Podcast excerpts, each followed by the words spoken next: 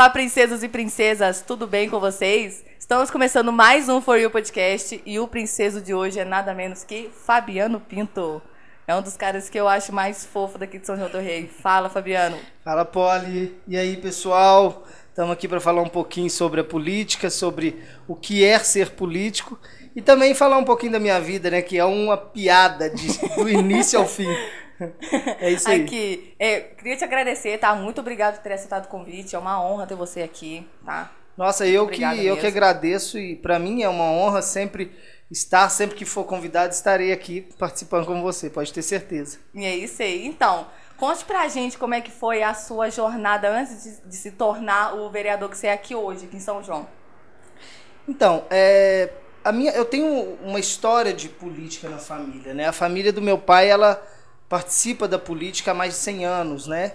Não, não em São João, mas na região, que Barroso, Dores de Campos, Tiradentes. Então, a gente tem um histórico de, de pessoas envolvidas na política, né? Aqui em São João eu tive o meu bisavô, que foi vereador, e tive um tio que foi vereador, vice-prefeito e prefeito de São João. Então eu cresci nesse meio, né? De onde veio esse interesse pela política, esse gosto pela política, né? Saber que a gente pode colaborar com a vida das pessoas. Isso é muito gostoso, isso é muito satisfatório. Bom. Né? Então, é, é, o antes né, de ser vereador, eu estive envolvido em vários movimentos, movimento estudantil, movimento de igreja. Claro que não, não é, pensando em política, mas sempre participando de movimentos sociais, porque eu sempre gostei muito. Gostei muito de, de estar perto de pessoas, de estar com pessoas e ajudar pessoas. Isso para mim é fantástico. Bom, com que idade que você entrou para política? Eu comecei a me envolver com política com 15 anos. 15 né? anos? Você gostou mesmo? Sim, com 15 anos eu comecei a, participar de movimento estudantil, é, movimento de associação de bairro, e aí daí nunca mais eu parei, né? Com 18 anos eu fui candidato a vereador pela primeira vez. 18 anos? Com 18 que anos isso? fui candidato a vereador. Mesmo, hein? É. E aí tinha passado pelo Parlamento Jovem Municipal e de lá para cá sempre aí disputando as eleições, participando, né? Perdi algumas eleições, a primeira que eu ganhei agora. É mesmo? Né? É, pois é, por isso que eu falo que é engraçado. Eu lutei, mas lutei foi muito, não foi pouco. Foram 12 anos de muita batalha. 12 anos de luta. É, de muita batalha. E aí fui candidato a deputado estadual também em 2018, né? E agora ganhando a eleição na última eleição aí para vereador. Entendi. Não, como é que foi quando você se candidatou pela primeira vez com 18 anos? Então, é, na época eu tinha saído do movimento estudantil e tinha sido eleito no Parlamento Jovem Municipal, que é um projeto fantástico, né? Do professor Duque e o ex-vereador Fusato implantaram na Câmara na época, que é trazer jovens das escolas da cidade para serem vereadores jovens. Né? Então, elegiam lá é, 13 vereadores representantes das escolas. E em, em, em, eleições diretas, né? Eu, era voto direto nas escolas. Entendi. E quando eu fui eleito no Parlamento Jovem, a minha votação foi muito boa. Eu tive mais de 800 votos naquela, naquela ocasião. E logo eu falei, pô, se eu tô tendo 800 votos dentro das escolas, dá ah. para eu ser candidato a vereador, né? E aí eu fui, fui ser candidato a vereador. Nessa primeira eleição tive 311 votos, o que eu considero muito voto para uma pessoa que não tinha experiência, não tinha tanto conhecimento, né, disputando com pessoas que já estavam no cenário, né, eu considero que foi uma votação muito boa. Logo depois teve a outra a próxima eleição, que foi que eu, que eu tive 441 votos, sempre é, sempre aumentando a votação. Uhum. A terceira eleição eu tive 556 votos, fiquei por muito pouco voto, eu fiquei suplente. E 2018 fui candidato a deputado estadual, sendo o terceiro mais votado de São João del Rei, sem ter cargo nenhum político. Entendi. Você falou né? suplente, o que é suplente mesmo?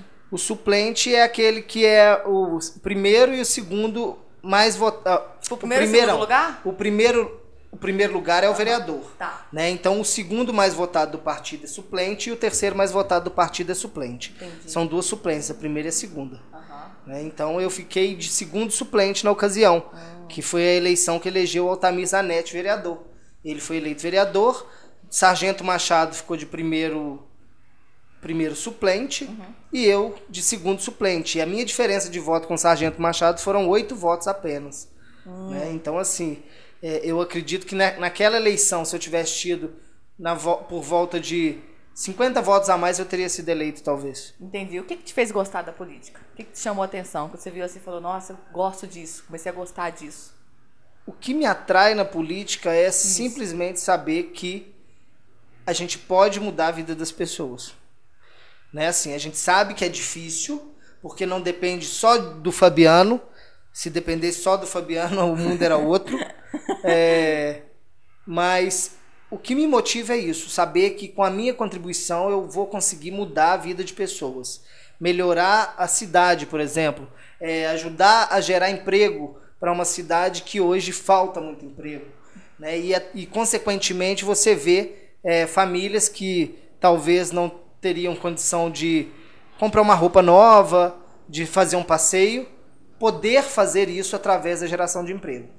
Essa, essa batalha minha é, é antiga e, e nunca vou parar com ela, que eu acho que é a única forma que a gente tem de melhorar o mundo uhum. é as pessoas tendo condições né, de, de trabalhar, de conquistar o seu próprio dinheiro, o seu próprio imóvel, o seu próprio carro, e assim as pessoas vão viver mais felizes e com mais tranquilidade. Não só isso, né, principalmente condição de poder tratar a saúde. Né? Nós temos aí é, um dos melhores planos de saúde do mundo, que é o SUS, uhum. mas devido o sistema que é todo errado, todo, e infelizmente ele não é é, eficiente. É porque o sistema é todo meio zoado e o SUS não tem aquela importância que tinha que ter devido ao sistema que está todo zoado, né? Não, sem dúvida. E assim, corrupção. É. Sabe? Isso, e isso me entristece na política. Porque condição do, do Brasil ser um país de primeiro mundo, nós temos. Só que, infelizmente, existem pessoas que foram picadas pela mosca azul. É, sem dúvida nenhuma, né? Assim, talvez eu acho que é a mosca suja mesmo, não fala nem a mosca azul, porque Sara Kubitschek, esposa de, de JK, falava que a mosca azul era a mosca da política. Então, quando piscava, quando a, a, a, a mosca azul picava, a pessoa se apaixonava pela política. Né? Então, assim, não quero nem marginalizar a mosca azul. Ela é, para mim, é até romântico falar sobre ela, pela fala da Sara Kubitschek. E a história, tipo, Mas como é... criou essa expressão também, né? Sim, sim. A mosca azul. Provavelmente sim. Agora, essa mosca da corrupção aí é uma mosca suja, fedida, que eu, eu passo repelente todo dia. Falar que você falou das famílias que estão em situações críticas, você criou aquele projeto, não sei se você criou, do projeto Criando Esperança, né? É, esse projeto é Construindo Esperança. Construindo é, Esperança. É o projeto Construindo Esperança. Isso é um sonho que eu tenho que a gente está colocando ele em prática aos poucos, uhum. né? Nós fizemos algumas campanhas durante a pandemia para ajudar famílias que estavam necessitadas. É, na primeira etapa dessa campanha eu peguei a frente e levei para frente essa campanha. Na segunda etapa eu já estava como vereador e aí o Luiz Felipe Maciel, que é um grande amigo, é, pegou essa campanha e levou à frente, né? Sempre com, com, essa, com esse intuito de ajudar essas pessoas que estavam necessitadas, né? Assim, é uma forma de ajudar momentânea, mas foi o jeito que nós achamos naquele momento de ajudar essas pessoas. Inclusive, você deixa, você fala dar um recado pessoal para quem quiser fazer doação, viu, galera? Ele tá arrecadando doação ainda, viu, gente? Sim, é, o Construindo Esperança não, não para de receber doação, né? As pessoas que querem doar e ajudar pessoas mais necessitadas, a gente está sempre aberto a receber aí é, as doações para levar as pessoas que necessitam, né? E o Construir Esperança é um projeto muito bonito, né? Ele não é feito só de doação de cesta básica ou de roupa, alguma coisa assim. Uhum. É, o meu projeto para Construir Esperança ele é muito amplo. Eu quero levar para as comunidades cultura. Eu você não quer levar... ir para um lugar só, você quer ir para vários. Sim, para vários lugares, né? E assim, eu quero levar cultura, eu quero levar cinema pra comunidade, eu quero montar um telão na comunidade e botar o povo para ver filme, ver comer filme, pipoca, isso, e reunir a comunidade e fazer esse trabalho, levar aula de dança, levar é, esporte também, sabe? É um projeto pequeno ainda, que está crescendo, que está engatinhando, mas eu tenho certeza absoluta que logo nós vamos estar nos quatro cantos de São João del Rei. É isso aí, é um projeto pequeno com grandes ideais. Sem dúvida nenhuma. E com muita força de vontade de fazer acontecer. Tem, é, sangue nos olhos, é, é isso aí. aí. Eu vi no seu perfil que você é presidente da Comissão de Cultura e Turismo, né? Isso. É, esse negócio de comissão da participação cidadã também, qual que seria a função de ambos? Então, a Câmara Municipal é o seguinte: é, somos 13 vereadores. São e 13 no total? Somos 13 São vereadores João? no total, isso. Ah, tá. E dentro da Câmara são divididas as, as comissões. E essas comissões são as, as comissões que avaliam os projetos que vão ser votados. Aham. A comissão ela dá parecer favorável ou contrário. Né? Eu, por exemplo, todo projeto que tem é, relacionado à cultura passa pela Comissão de Cultura e Turismo, Uhum. onde eu sou presidente e a relatora é a vereadora, a vereadora Lívia. E dentro da comissão a gente avalia esse projeto e a gente vê se ele é viável ou não. A gente dá parecer favorável ou contrário. Tanto na comissão eh, de participação cidadã também. Eu só eu fiz uma troca aqui. Ah. O relator da comissão de cultura é o vereador Igor. A vereadora Lívia é a relatora da comissão de participação cidadã. Ah, tá. Né? Tá. Então, só corrigindo essa, Oh, essa troca que eu fiz. E aí, dentro dessas comissões, a gente reúne, a gente discute os projetos Uhum. e aí dá esse parecer. Entendi. O que que faz o vereador? Qual que é a função dele, do vereador?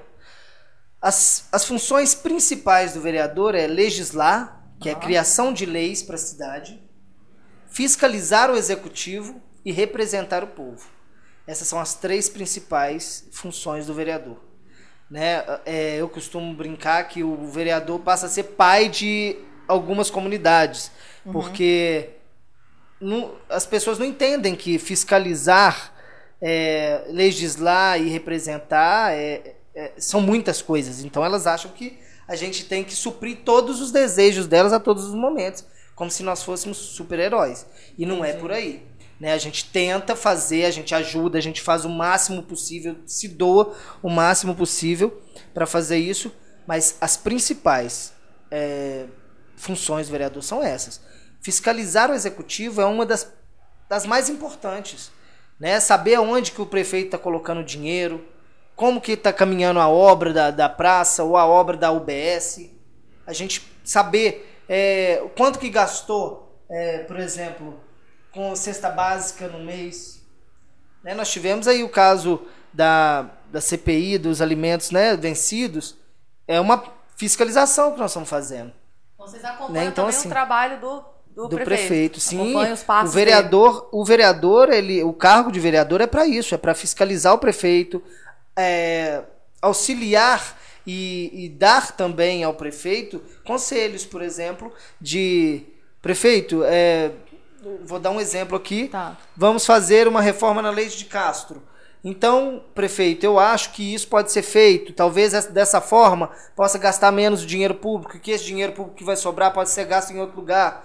Então, assim, o vereador está ali sempre fiscalizando, aconselhando, mostrando o que está errado, mostrando o que pode ser melhor para a cidade. Aham. E é isso, né? Aí o legislar é criar leis, como eu criei algumas leis esse ano. Também os outros vereadores todos entraram com projetos de lei. Ah, entendi. Era Também. isso que eu ia te perguntar agora, né? Que se o vereador ele pode apresentar qualquer tipo de projeto de lei.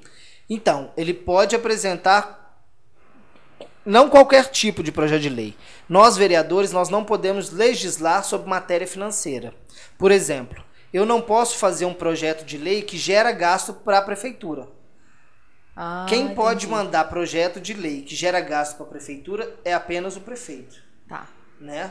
Senão, é, é, é matéria financeira, nós não podemos. Se eu fizer, é inconstitucional. Né? Eu entrei com um projeto de lei é, no início do mandato, e aí o, o jurídico da Câmara é, entendeu que era inconstitucional, porque gerava gasto para o município.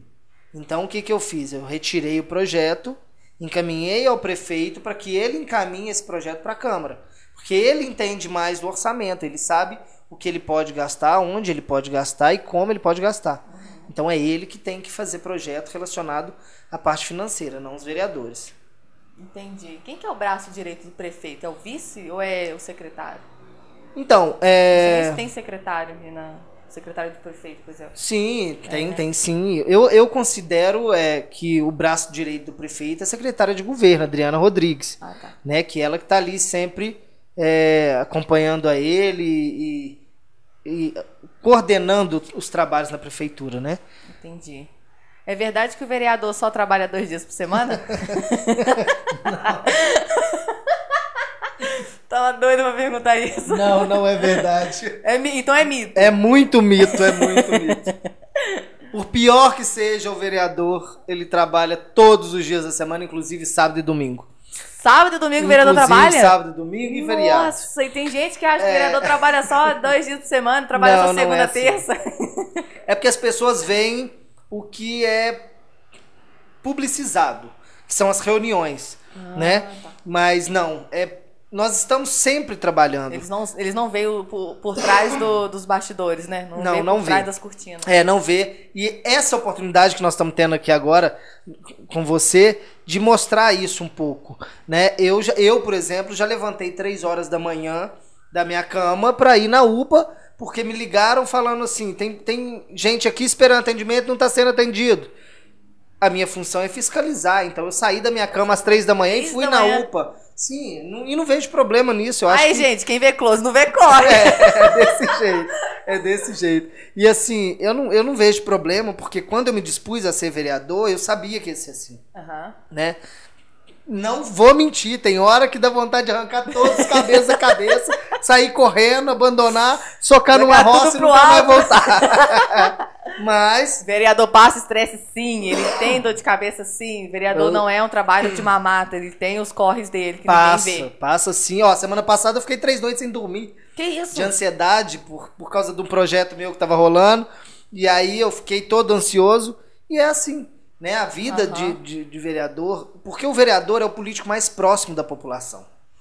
Então, Por isso que a população ela assimila o vereador como um super-herói, como aquele cara que sempre vai estar ali quando precisar. Sem dúvida. E por ser o mais próximo, as demandas chegam mais no vereador. Uhum. Né? O, o cidadão Pedidos, ele tem mais ajuda, né? isso. O cidadão ele tem mais acesso ao vereador do que um deputado, uhum. né? Do que um governador, do que um senador. Então o vereador é, é a ponte entre o povo e o governo. Hum. Né? Então assim é muitos pedidos, né? São muitos pedidos, é, são muitas demandas. Ah, hoje, por exemplo, tá faltando água na minha rua. Então vamos ver o que está acontecendo, vamos dar mais para ver o que está acontecendo. É, a rua toda está sem luz. A rua toda está sem luz, tem que dar um jeito. É, não, são diversas coisas. A praça da minha, do meu bairro está toda com mato alto. O vereador vai ter que ir lá e hum. interceder pelo, pelo povo e pedir na secretaria para que limpe. Essa questão de vereador trabalhar duas vezes na semana é puro mito.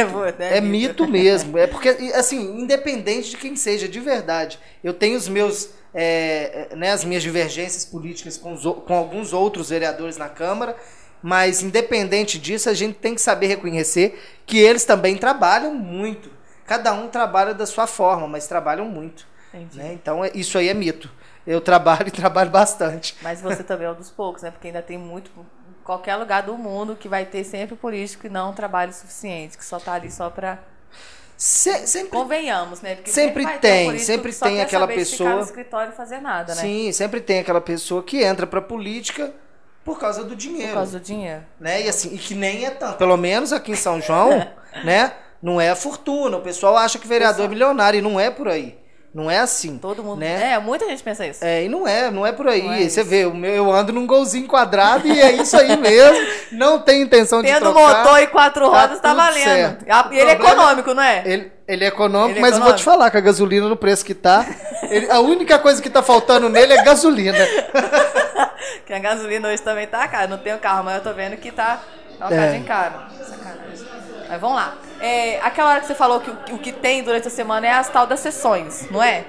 Então, quando tem essas sessões na Câmara, como saber o que, que vai ser votado na sessão? A, a Secretaria da Câmara, a presidência da Câmara, ela convoca essas sessões. Então, primeiro, primeiro de tudo, o que, que são essas sessões? Se, pode ser extraordinária ou ordinária. As sessões ordinárias, as sessões ordinárias são as obrigatórias que a Câmara tem que fazer. São as reuniões obrigatórias que a Câmara tem que fazer. São quatro por mês né? Que são as terças-feiras, às 4 hum. horas da tarde. Um mês tem quatro semanas, né? Então, tipo, é quase é, uma, uma, por semana. É uma por semana. Tá. Né? E as extraordinárias são as que nós fizemos agora, essa última semana, que a Câmara já estava de recesso, e nós fizemos várias extraordinárias para poder fechar o ano e não deixar projeto atrasado hum. para o ano que vem.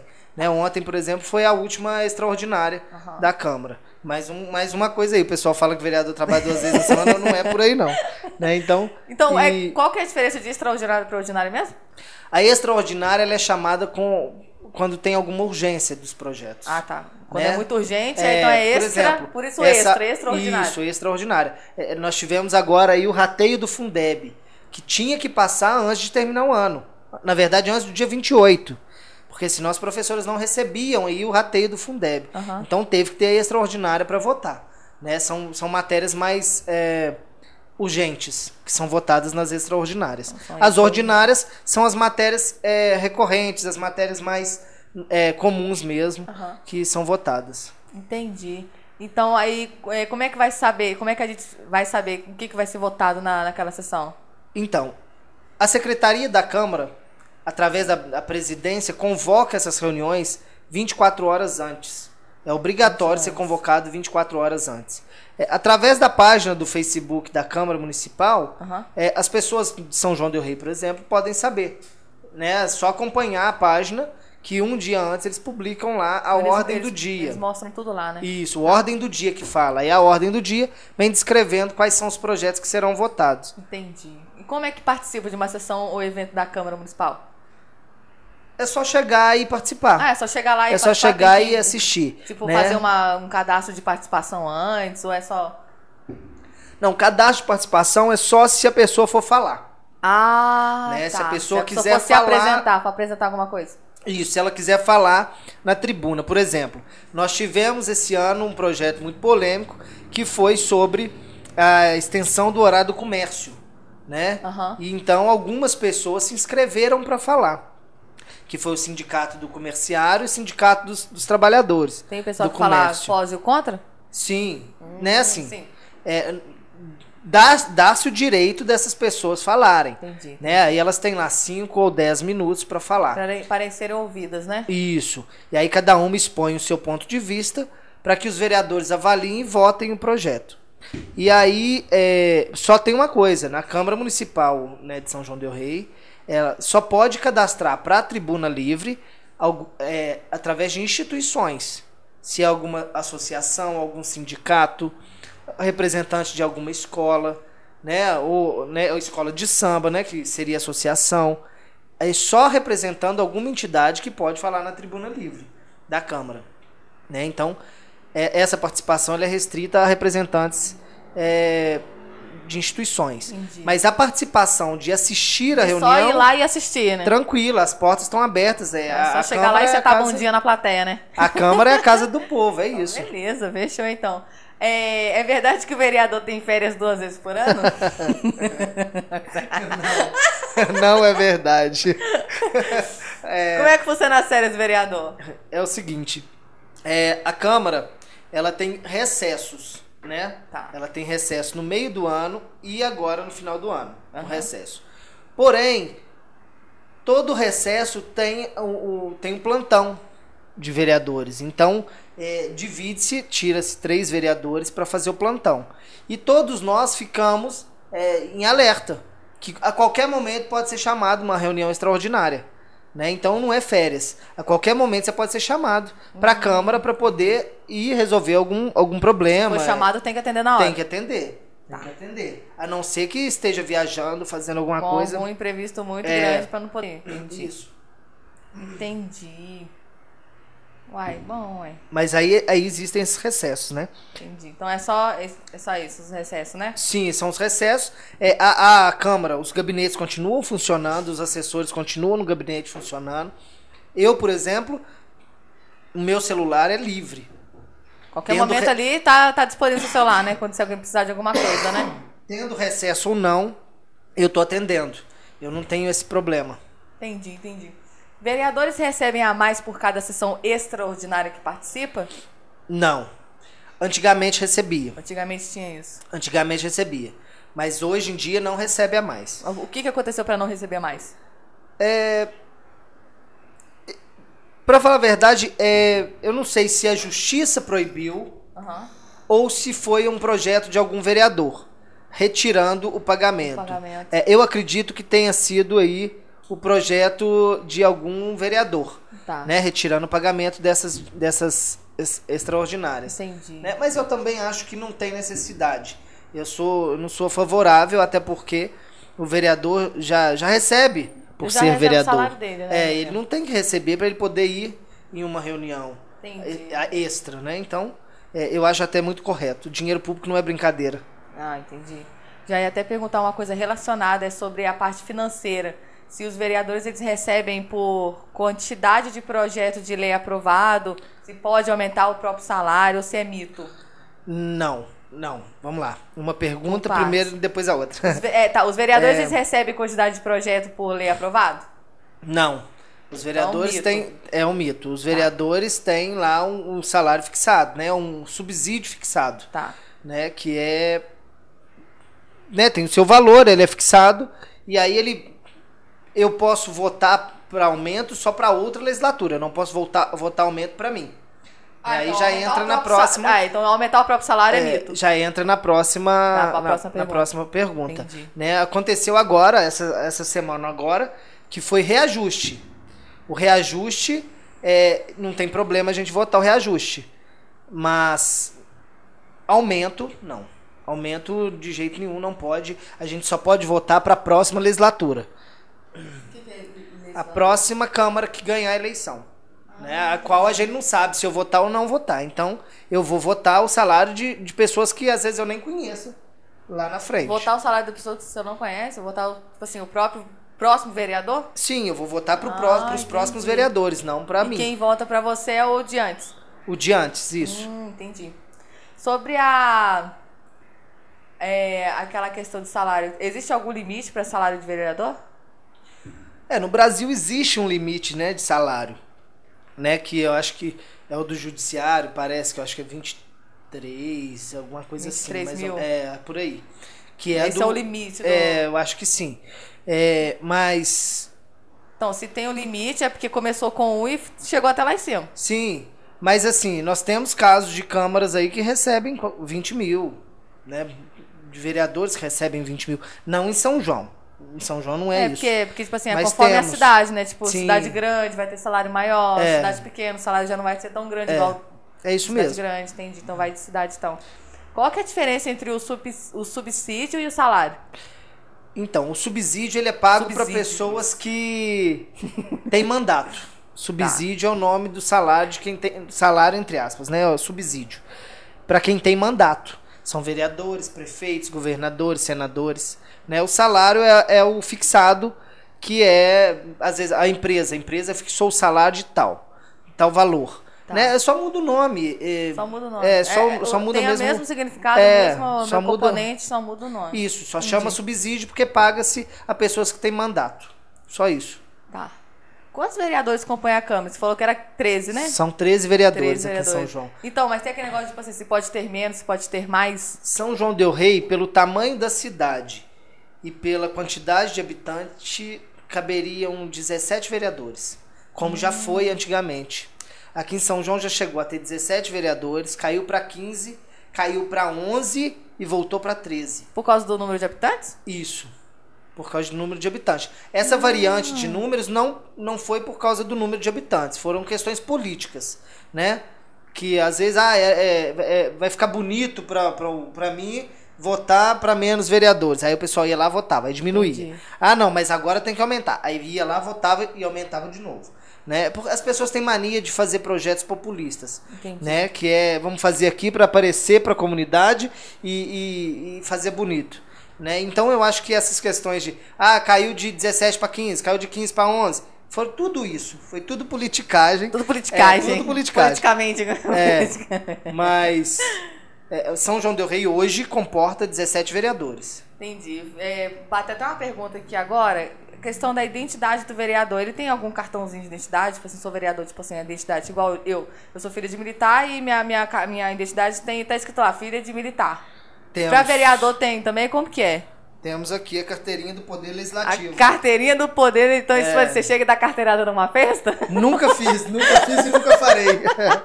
nunca fiz e nunca farei. Poder legislativo. Qual que é a função dessa carteirinha? ela é a função dessa carteirinha é identificar né, identificar, é, por exemplo, eu chegar na Assembleia Legislativa, eu vou me identificar como vereador através dessa carteirinha. Entendi. Nela aí fala é, que a gente tem livre Autoridade do acesso Legislativo, livre acesso. Então, isso aqui você tem acesso a qualquer parte A gente- da Câmara, qualquer parte da da, cidade. da cidade. da cidade. E aí ainda fala sobre é, a questão de se eu estiver na função, é, no exercício meu- da minha função, Aham. que a, a polícia pode me escoltar para facilitar a minha chegada em outros Então, lugares. você tem acesso até à escolta. Você tem Sim, não, é, escolta. por exemplo, eu estou no engarrafamento, estou indo a uma reunião muito importante. Eu posso chamar a polícia, pedir uma escolta para eu poder passar e chegar no meu destino para resolver o meu, o meu trabalho. Gente, que chique. Então, esse negócio de livre acesso, você não consegue nem, tipo, uma entrada camarote na exposição. Não, não. É, jamais será usada para qualquer tipo de evento assim, não. Vamos Não, pagar, a- né? a- a Vamos carteirinha pagar. que é usada Se caso não ganhar o convite ali, paga. É, Se não paga. tiver dinheiro para pagar, fica em casa, cuidando da mãe, do pai, tá tudo certo. Ai, gente, que ótimo isso. É, cada vereador, ele tem direito a um assessor? Você tem um assessor? Nós temos direito a quatro assessores. É tipo, o assessor é como se fosse secretário? Sim, também. Né? Nós temos direito a quatro assessores. Quatro assessores. O que, que é a eles vão chefia, fazer? É a chefia de gabinete, assessor 1, assessor 2 e, e o assessor 3. É o seguinte. Lá no meu gabinete, porque o vereador tem, ele tem a prerrogativa de escolher o que ele quiser para colocar dentro do gabinete Aham. né? Eu escolhi um advogado, uma pessoa que é um, um advogado para poder me auxiliar na, na criação dos projetos, das leis, né? Que é, essencial. Eu, eu sinceramente é, desconfio de vereador que não tem advogado, porque Aham. não faz sentido. É, coloquei uma pessoa de comunicação social, né? Que é uma pessoa que vai me auxiliando também nessa área. Tenho outra pessoa lá que é, eu brinco muito com ele, que é o que faz tudo, né? Faz Por exemplo, tudo. é, ele faz tudo, é o meu braço direito, que ele vai, ele, ele resolve, às vezes tá ajudando agora aí um, um caso de uma pessoa de dependência química, ele vai, leva na clínica, busca remédio, leva, e a gente vai fazendo essas, essas ações também. É, mas assim, porque é uma pessoa muito conhecida que aconteceu, eu tô dando só esse exemplo para entender. Tá. Mas ele faz tudo, ele leva ofício, ele, Quando ele vai na prefeitura fazer cobrança. quebra-galho, você dá uma ligada nele, Não, né? na verdade nem é um quebra-galho. Eu falo que é o, o meu braço direito mesmo. Tá. Às vezes eu preciso dele é, para ir na, no barracão fazer uma cobrança. Um lugar ele que você vai, não, pode, você não- vai poder comparecer, você chama ele ele. vai, ele vai e faz a cobrança por mim. Entendi. Ou ele me representa também, Ah, né? tá. E é isso. E tem também o marketing, né? A pessoa que me Ah, ajuda ali com marketing. o marketing, mas o marketing voltado para o mandato, né? Não Fabiano Pinto. Nós, a gente Para tem que mostrar a, o, o que o vereador Fabiano é o que o mandato está trazendo de benefício para a cidade. Quantos, quantos assessores você tem? Os quatro mesmo? São quatro. Você Tem tem quatro. todos os quatro, né? Isso. Pô, legal, sou. É, é a prefeitura que paga os salários e as contas da Câmara Municipal? Então, a Câmara é independente. Ah, né? tá. A prefeitura ela repassa o recurso para a Câmara anual e a. Câmara ela gasta esse recurso com os funcionários, com, com material de escritório. Pode ser gasto também com reformas, com obras na Câmara para melhorar o espaço para a população, né? E no final do ano, geralmente, quando sobra dinheiro, a Câmara devolve esse dinheiro para a prefeitura, para que a prefeitura possa aí complementar algumas vezes um, um, um- um pagamento de alguma coisa. Entendi. Né? Como assim E quando é sobra dinheiro, você fala? É porque lá na Câmara, nós todos, nós vereadores todos, é, nós temos uma consciência do que é o dinheiro público. Todos nós.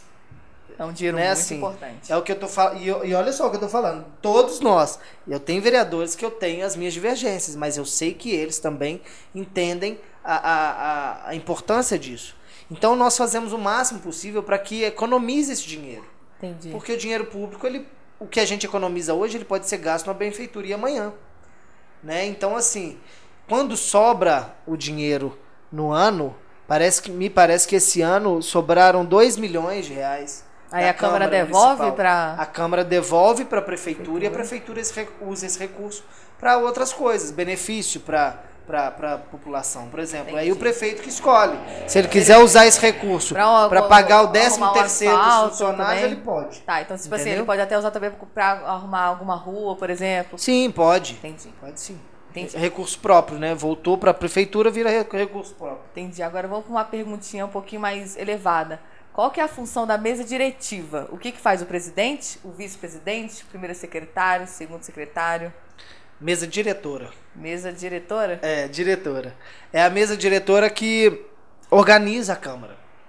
É ela que administra a Câmara. Né? Através do presidente, ele, ele administra. Ele administra a secretaria, as finanças da Câmara. Né? O secretário é o que cuida das atas das reuniões. Né? O, o vice-presidente está ali auxiliando o presidente nessa questão toda. E os, os né? primeiro secretário, segundo secretário, a mesma coisa. É, o, é, o, é um grupo de, que administra a Câmara Municipal. Ah, entendi. Né? Quantos assessores será que o presidente de- de- é, deve ter? Por ser presidente, uns 10 assessores, né? O presidente da O Câmara? presidente da Câmara, ou então o presidente do Brasil mesmo. É, não. Presidente do Brasil, eu não faço nem ideia. Então, o presidente da, Câmara, eu sei que ele tem direito a quatro assessores, como eu. E, e a presidência da Câmara tem um assessor, que é o chefe de gabinete da presidência da Câmara. Um assessor. Né? E aí, nas, aí tem as outras indicações, que é secretaria, é, procuradoria, né? Mas aí já são pessoas que prestam serviço para a Câmara toda, não para o gabinete do presidente. Entendi. Você apenas. pretende se candidatar a presidente um dia? Se aparece uma oportunidade daqui, tipo, uns 5 anos. Pá, apareceu uma oportunidade, acho que eu vou me candidatar a presidente. Já imaginou, hein? Imagina. Eu, Qual, qual que seria o seu primeiro projeto de lei com o presidente? Nossa, mãe. Você Pensa em algum aí, um, um pica, um me- Não, eu pica. encontrei com uma amiga minha ali, ela falou assim: cuidado com a pergunta surpresa. Acho que chegou a pergunta surpresa. É, às vezes aparecem as perguntas, mas eu vou perguntar, eu pergunto. Então, eu nunca parei pra pensar nisso. Nunca parei pra pensar. Assim, a- quando eu penso no futuro político, eu falo assim, eu acho que eu quero terminar o meu mandato talvez como prefeito. Perfeito. Mas assim, antes eu quero ter passado pelo Senado e pela Câmara Federal. Entendi. É, eu acho que assim, eu, eu sou vereador, depois eu posso subir, talvez um deputado estadual, um deputado federal, Porque é- começa assim, né? um Vai pro- Senado, e depois eu volto para minha cidade para encerrar a minha carreira cuidando da minha cidade. Isso é o que eu penso na, na, né, Olha que assim, bonitinho ele falando cuidar da minha cidade. Mas é, é Pô, assim, bacana. É, é longe, né? Mas eu, eu tenho fé que se eu quiser eu chego lá, porque sangue nos olhos eu tenho. É isso aí, tem que ter sangue nos olhos. Porque agora que você começou, você não vai parar. Será que o presidente ele tem autoridade para diminuir pela metade as mensalidades das escolas mais caras do Brasil? Para até facilitar o acesso também? Eu não, eu acho que não teria. Diminuir. Você fala as escolas as es- particulares. As, isso, as escolas particulares. Ca- Aquela escola que cobra 800 pau de mensalidade pro filho.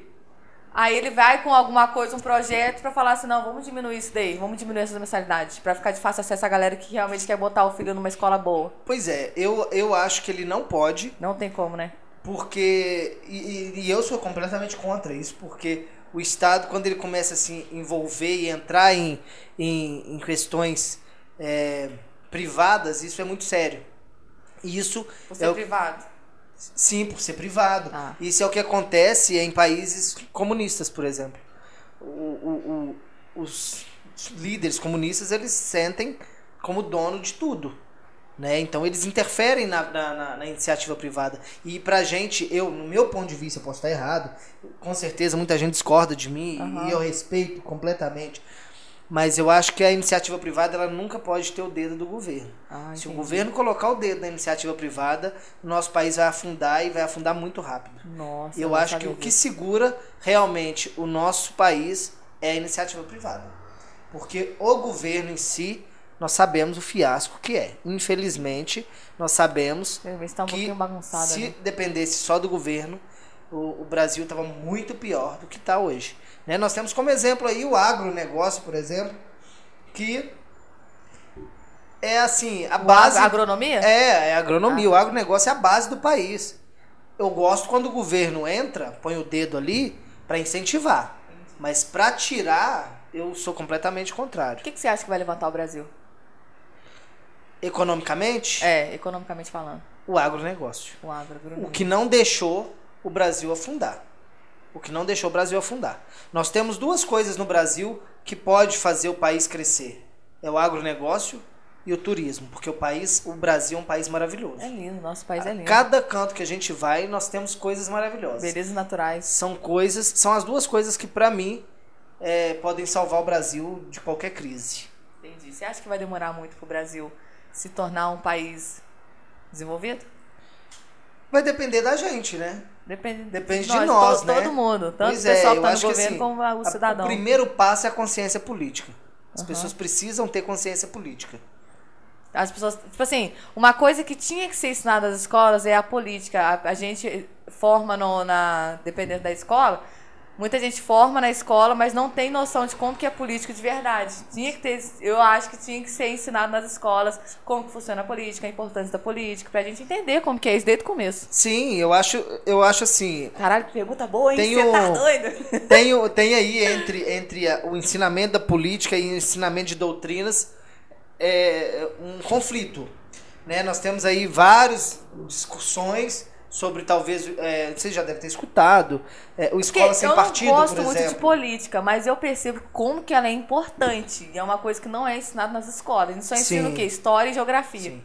Mas através da história, as pessoas podem aprender política. Através da história? Através da história, as pessoas podem aprender política. Porque na, Cê- é- A história é política, tudo é política. Tudo é política. Se eu comer um biscoito hoje é política, porque aquele biscoito tem imposto. Tem- Tudo é política. a água que você compra na padaria tem imposto. Tudo tem imposto. E as pessoas não entendem isso. Mas quando eu falo essa questão né, de ensinar a política na escola, isso tem que ter muito cuidado. Né? Porque ensinar política é uma coisa, ensinar doutrina é outra coisa. E aí já começa a desvirtuar o negócio. Porque você começa a criar uma massa de manobra. E aí a massa de manobra não é bom para o país. Nem para a direita, nem para a esquerda, nem para o centro. O bom da política e, da- e ensinar a política na escola é você é, trazer pessoas que saibam olhar para um lado, olhar para o outro, olhar para o meio e falar assim: não, peraí. Eu vou decidir para onde eu vou. Eu vou decidir para onde eu acho que é melhor. E nunca usar isso para induzir as pessoas a um lado ou outro, entendeu? Agora, quando eu falo de consciência política para o país virar um país desenvolvido, eu falo de da política, aí eu já falo da política partidária. Eu já falo da política que eu vivo, da eleição. É aprender a votar. É aprender a estudar sobre o seu candidato. Não é simplesmente votar em quem o seu amigo te pediu, porque o seu amigo te pediu, ou votar porque é da sua família. Às vezes a pessoa só nem que votar e olha o panfletozinho ali do chão e já vai Sim, né? Ou nem vai votar porque na noite anterior tava na balada. Sabe? E assim, pô, eu sou jovem, eu adoro balada, você tá, sabe disso. É, ué. Nós já encontramos em balada. Vamos encontrar em mais baladas. Com certeza. mas, é, mas faz parte. Mas o negócio é Mas que só quando- tem que ter acesso à informação também. Quando eu falo isso. Não, já melhorou muito. A internet hoje ajuda demais. Mas quando eu falo isso também é, é pelo interesse. Né? Nós jovens. Nós precisamos fazer com que os nossos amigos tenham interesse em política. Eu tenho muito amigo que fala assim comigo, nossa, mas política é um saco, eu não gosto de política, não quero, não quero nem ler. Começa a falar de política, eu saio de perto. Eu sou essa pessoa. Então aprende aí, pô. Nós precisamos mas- de vocês aí pra gente mudar esse país, pra gente melhorar o país. Né? Então, Ah. assim, É, o negócio é, eu acho que é isso. ali, né? O país vai virar um país desenvolvido a partir desse momento. E quando nós tivermos investimento também no empreendedorismo, no conhecimento para o empreendedorismo. Hoje nós temos muitos jovens empreendedores e isso vai ajudar demais o país a crescer. Demais. Tanto que tem um exemplo do Samuel Jarolo que veio aqui. Ele começou cedo, tanto que ele não tem nem 20 anos de idade, já tá empreendendo já. Sim, ele sim, tem uma história de vida admiro ele, incrível. acompanho ele, vejo o trabalho dele e é isso. Um beijo, As viu, pessoas- Samuel? É, um grande abraço, Samuel. Então, tipo assim, as pessoas precisam ter essa cultura de empreender também. Parar com um pouco da cultura de vou fazer concurso e vou ficar estagnado. Cara, Ah, é, você pode muito também, né? mais, você pode chegar onde você quiser. Tem essa fita de que o pessoal tem. só quer saber de concurso público pra alcançar aquela tal da estabilidade financeira. Só só quer saber, ah, que isso aqui. Tem muita gente que fala assim, não, eu quero fazer o concurso porque a minha, minha meta é ter estabilidade financeira. Acontece, acontece, cara. Eu sou a pessoa mais isso. doida desse mundo. Eu já mexi com quase assim, né? Tudo que eu podia eu já mexi. Eu já fui cobrador de clube. Eu já. É mesmo? Já, já fui cobra- cobrador de clube. Como assim? Cobra... Eu ia na casa dos sócios cobrar mensalidade, receber Sério? mensalidade. Você trabalhou com e, e, tipo assim, eu já, já fiz artesanato. Teve um Natal que eu fiz bombom pra vender no Natal. Vendi mais de Olha! 600 bombons no Natal. Porque eu Nossa. sempre quis ter o meu dinheiro ali, sem ficar dependendo de ninguém. Sempre quis correr atrás. É, sempre inventei. Logo depois aí, abri um rosto em Tiradentes, aí pegou, a, a demanda tava alta, peguei, abri uma pousada maior, aí veio a pandemia e toma aí, Acabou Fabiano, tudo. toma uma porrada aí, se quebra todo e depois você Oh. volta. E aí é assim a vida. Né? E assim, e, e, e tem intenção de novo de voltar a empreender, de, de conseguir crescer mais. E é isso, a vida é um ciclo que é, é, sobe, é, sobe e desce o tempo inteiro. Sobe e né? desce. E é Hum, isso aí. hum, sobe e desce. e falando na pandemia, a pandemia quebrou. É impressionante, a pandemia quebrou geral, né? Realmente foi. Um baque. Foi, não, ainda tem Ainda tá sido. um baque, né? E eu acho que o resultado ainda não chegou. Eu acho que ainda vai Você piorar. acha que um ainda vai pouco. piorar? Não a pandemia, eu falo a economia. Ah, a economia que foi estragada pela problemas, pandemia. Sérios problemas ainda. Acho que o ano que vem nós ainda vamos aí passar por alguns momentos difíceis na, na economia. Mas o Brasil, cara, o brasileiro é aquele cara que levanta a poeira e dá a volta por cima e logo, logo nós estamos aí seguindo a Firme vida forte. de novo, se Deus quiser. Aquela hora que você falou da, que a gente estava abordando sobre o concurso público, teve um dia que você publicou no seu perfil a respeito de um BO que teve no concurso público na prefeitura. O que, o que, que tinha acontecido? Então, é o seguinte, nós entramos com o processo, né? Eu fiquei é, até curiosa de saber no disso aí. Ministério Público, Aham. é, levando ao Ministério Público algumas, algumas denúncias que nós tivemos de pessoas que fizeram concurso. E aí o Ministério Público simplesmente resolveu arquivar. Né? Aí já não está mais na, na nossa mão, Não, não estava na sua jurisdição. né? Não tem como mais o vereador entrar no Ministério Público e querer resolver alguma Mas coisa. o que, que tinha acontecido? Foi fraude na prova? Cara, nós tivemos caso de uma, uma, uma pessoa que ela é deficiente visual. Aham. Antes da prova, ela pediu para que ela tivesse acessibilidade na prova, Entendi. que é direito dela, garantido por lei federal, Por causa da deficiência. por causa da deficiência. Ela chegou para fazer a prova e ela não tinha a acessibilidade para fazer a prova. Né? Isso, é- isso? isso aí, tipo, a empresa que está fazendo o concurso, ela simplesmente Tinha que dar acessibilidade pra ela. É, e assim, ela simplesmente quebrou, infringiu uma lei federal. Né? Isso é um dos casos, né? Tiveram outros casos também. E aí nós juntamos alguns casos e, e fizemos a denúncia no Ministério Público. Né? Eu, vereadora Lívia, vereador Leonardo, vereador Rogério e vereador Igor. Não foi por causa desse caso, foi por outros que teve também. Não, foi também por causa desse caso. Esse caso foi Também. o Tiveram principal? outros de pessoas que chegaram para fazer a prova, o nome não estava na lista. Nossa. Outras coisas. Nossa, né? Teve muito BO, então. É, tiveram alguns. E aí nós entramos na justiça, porque, pô, se a população não está satisfeita, se está tendo é, denúncias, o que nós temos que fazer é cancelar esse concurso e pedir para que seja feito outro. Com lisura, com, com clareza e transparente para todo mundo participar. Só que o Ministério Público não entendeu dessa forma. Então, eles engavetaram lá esse- essa denúncia bom. nossa, infelizmente, e né, quem somos nós, réis vereadores, para falar com promotores e juízes, né? Então, Nossa, é complicado, isso hein? Sobre o, o carnaval ser cancelado, é, ele foi cancelado mesmo, né, em São João del Rei, não foi? E em outras cidades também, por conta da pandemia. Você acha que isso aí vai trazer benefício ou prejuízo? Por ele ser cancelado, o Então. carnaval. Porque também tem os prós e os contras. Eu sou um né, cara super suspeito para falar de carnaval. Eu sou apaixonado com carnaval.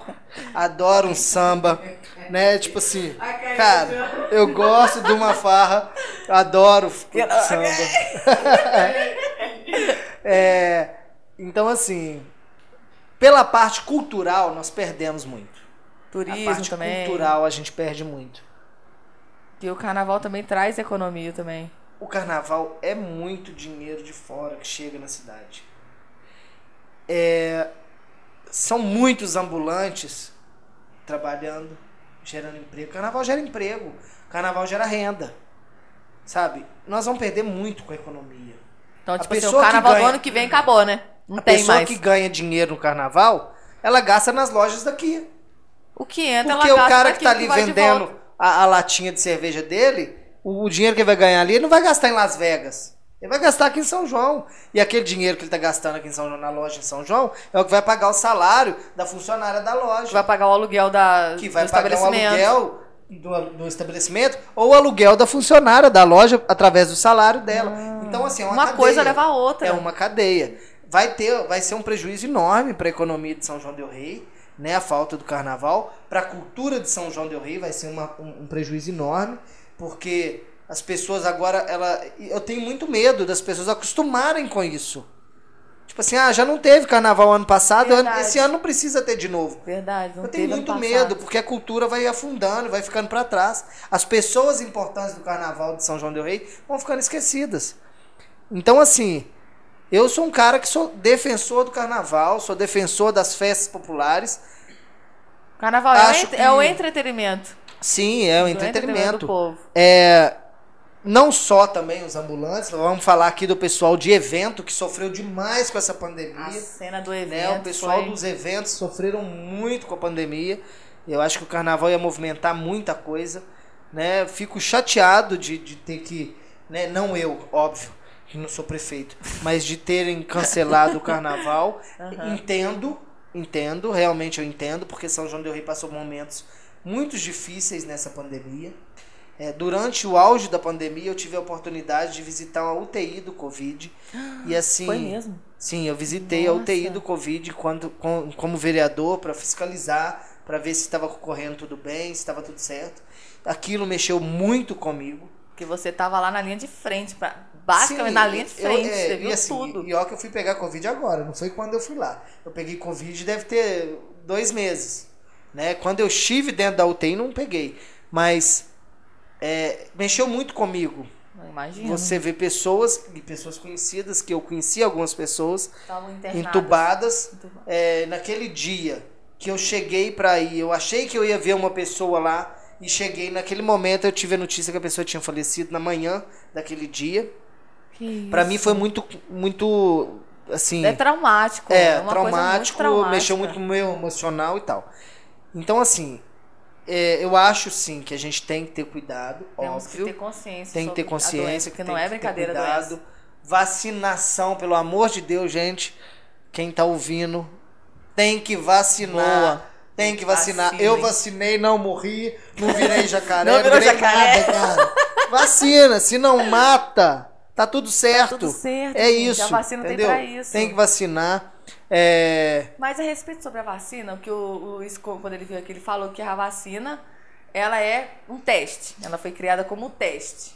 E ainda está sendo como um teste. Então, tipo assim, não é aquela vacina 100% eficaz. A gente está vacinando para pelo menos ter imunidade, ficar um pouquinho mais forte, tá? É isso aí.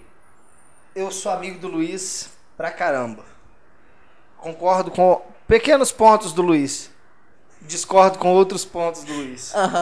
Ele sabe que ele tem todo o meu respeito e assim. É nóis, Luiz, tamo é, junto. É, tamo junto demais. Mas eu sou prova viva de que se não fosse a vacina, minha filha, eu acho que eu não tava aqui. Porque eu tenho bronquite. E eu tive. a- Você tem a- bronquite? eu tenho bronquite e eu tive. Eu já tenho o pulmão meio zoado. É, tenho, sou fumante, eu, né? E tive o Covid. Também, é nóis, também tive. E tipo assim, Sei como é que é. Eu, eu, eu coloco todos os créditos na vacina. Se não fosse a vacina, eu teria tido um caso grave de Covid. Entendeu? Então, assim, mesmo sendo experiência, né, como dizem, cara, ela não mata. Não custa mata. tomar a vacina. E pior que rola fake Sabe? news, o pessoal falando, ah, que tomar vacina, que sei o quê, vai, pegou a é, corona e morreu, depois de tomar a vacina.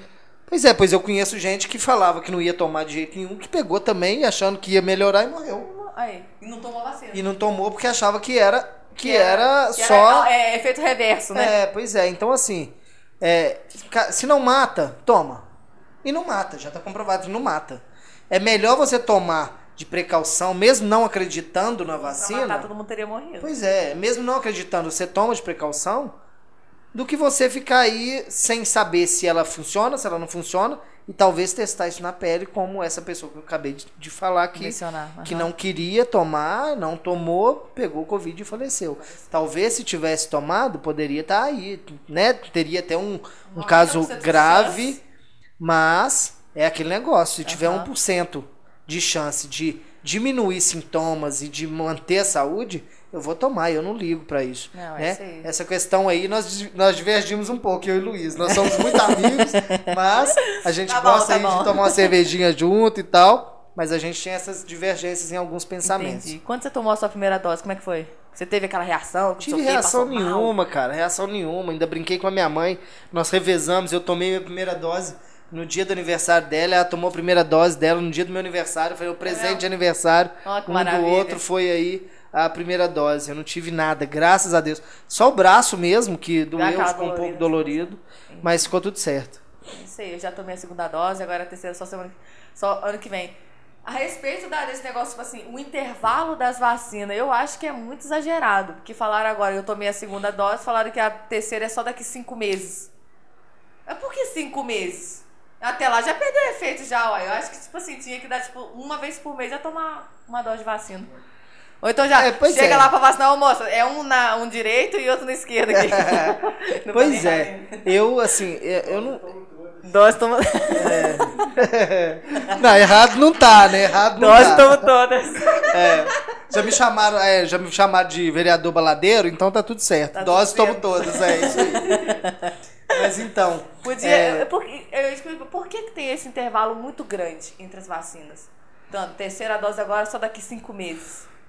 Eu de verdade, com muita sinceridade, eu não vou saber te explicar o porquê desse período. Tipo assim, pra mim não tem Eu necessidade. acredito que seja alguma coisa governamental mesmo, para dar um respiro no governo, porque realmente é um gasto muito grande pro governo e ninguém, assim, né, óbvio, lá no início nós tivemos problemas seríssimos com o governo federal, não querendo comprar vacina, várias coisas. Ah, é porque o governo compra vacina, não é? É, Entendi, ele compra mas depois que, que comprou e tudo, acertou. O Brasil mandou bem demais na vacinação, sabe? Deixo aqui até os meus parabéns a todas as pessoas da linha de frente, a todas as pessoas que que tá lá, participaram aí da vacinação. Até arrepio de falar, porque os caras são guerreiros mesmo. Esses são os- os verdadeiros super-heróis do Brasil. Os que estão lá na linha de frente. São aqueles que estão na linha de frente, aqueles que estiveram dentro das UTIs e que saíam. É, sem eles a gente não ia saber nada de sobre o máscara, cara. Eu, eu cheguei a presenciar gente com máscara, com marca de máscara no rosto, de ficar com a máscara no rosto o dia inteiro, porque trabalhava dentro de hospital. Os caras são, é, com perdão da palavra, mas são Os cara- foda. Os caras são pica São das galáxias. Foda demais. Sem então, assim, vocês a gente não saberia não, nada. Eu arrepio de falar. Mas é isso, sabe? Agora, essa questão do prazo, eu acredito que seja mesmo alguma coisa do governo federal.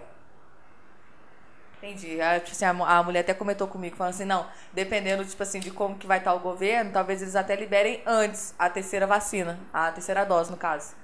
Entendi. É, pois é. E, assim, já tem alguns estados que tá adiantando, né? Então, assim, acredito que se não vai demorar tanto assim cinco meses. Eu acho que jogaram cinco meses para ter uma margem de erro aí.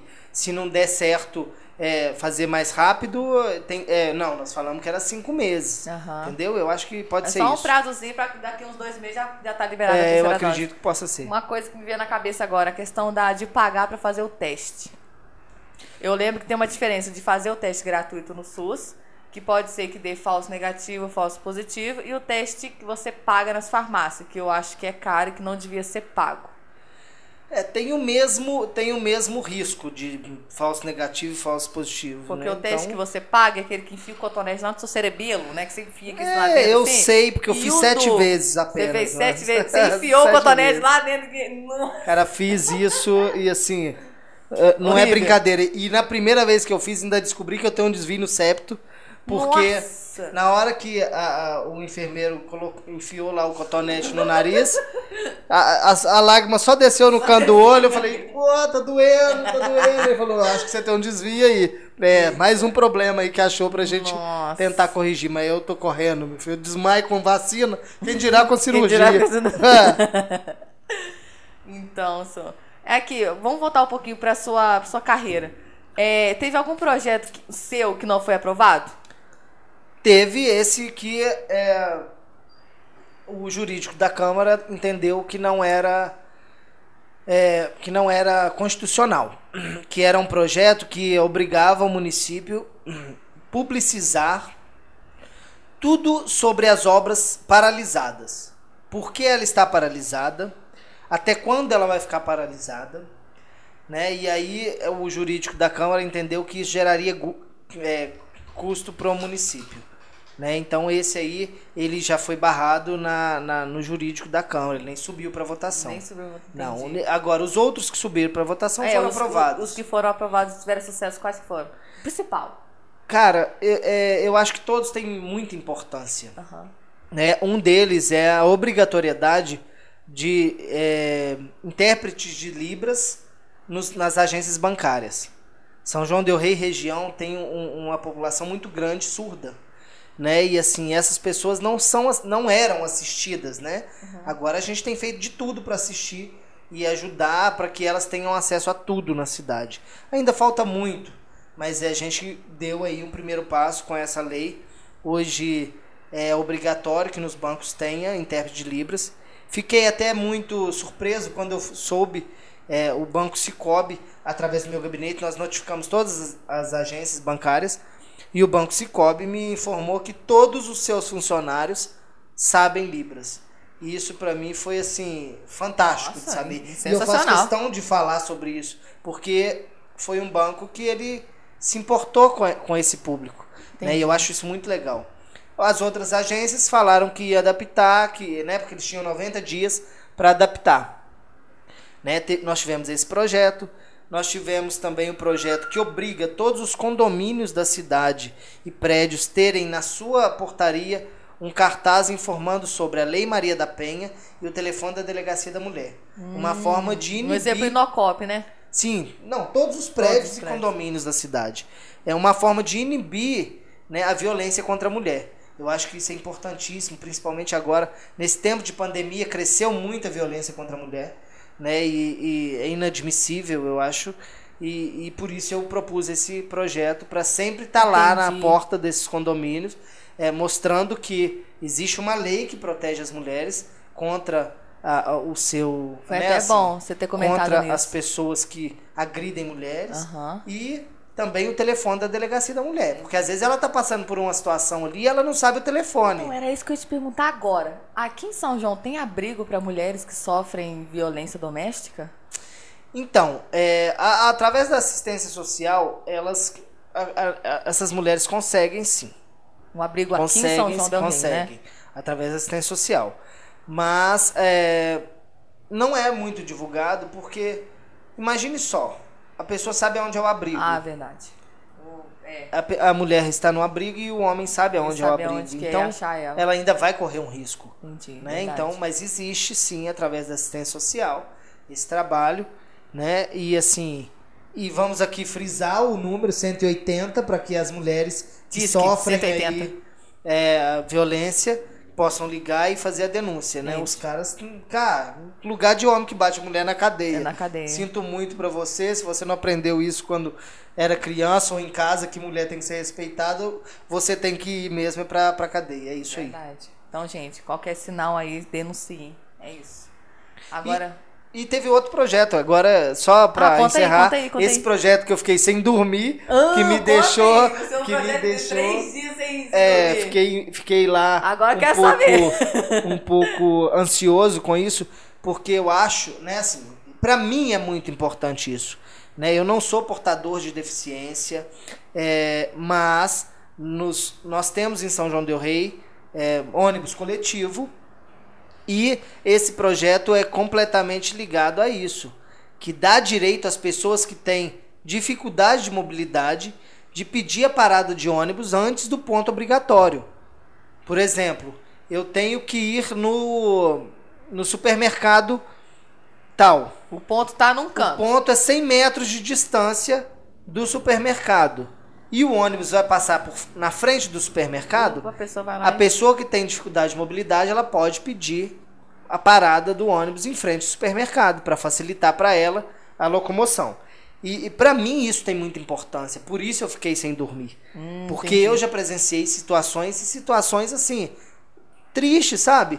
Pessoas que têm a dificuldade de mobilidade com, com, a, com, a, com muleta tendo que andar, tipo, 100, 200 metros, porque o pra ônibus não, não, tinha ponto de ônibus perto do, do destino dela sabe?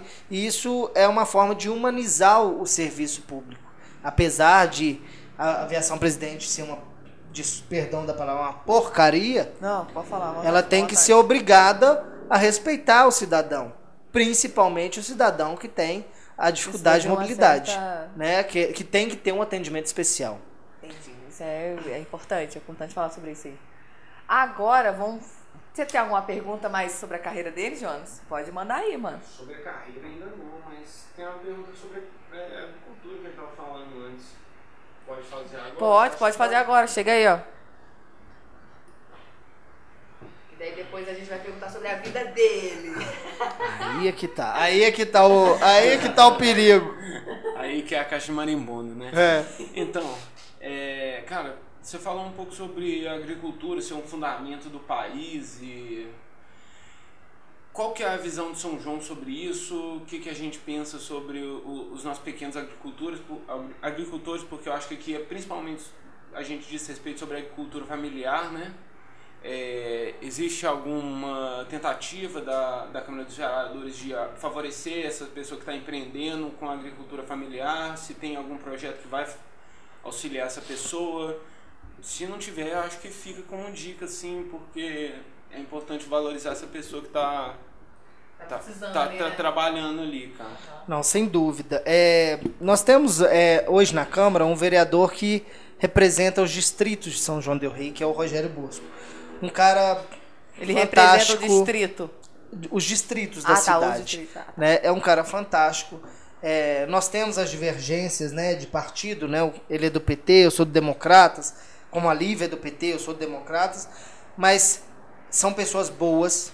Nós nunca podemos é, nivelar as pessoas pelo partido que elas estão. Julgar só porque é Nunca PT, só podemos, porque é porque partido. pessoas ruins têm no partido deles, têm no meu partido. Então, nós nunca podemos julgar ninguém é, por Rotular. partidos. Nunca, nunca. Sim. Até porque os partidos no Brasil são compostos de milhões de pessoas. E dentro de milhões de pessoas existem pessoas muito boas e pessoas muito ruins. Então, jamais podemos fazer esse tipo de associação. Cada pessoa é um universo diferente. Sem dúvida. É, e o Rogério Bosco ele fala muito sobre isso, sobre agricultura, sobre o- o- o- a pessoa do campo, né? É, não sei se ele ainda tem algum se ele tem algum projeto referente a isso. É, eu sinceramente, em respeito ao trabalho dele, que é um trabalho excelente, eu deixo a cargo dele, que ele é presente. Eu acho que é, cada um tem as suas, as suas bandeiras e a gente tem que respeitar isso. E sem dúvida nenhuma, que se tiver um projeto dentro da Câmara referente a isso, terá meu voto favorável.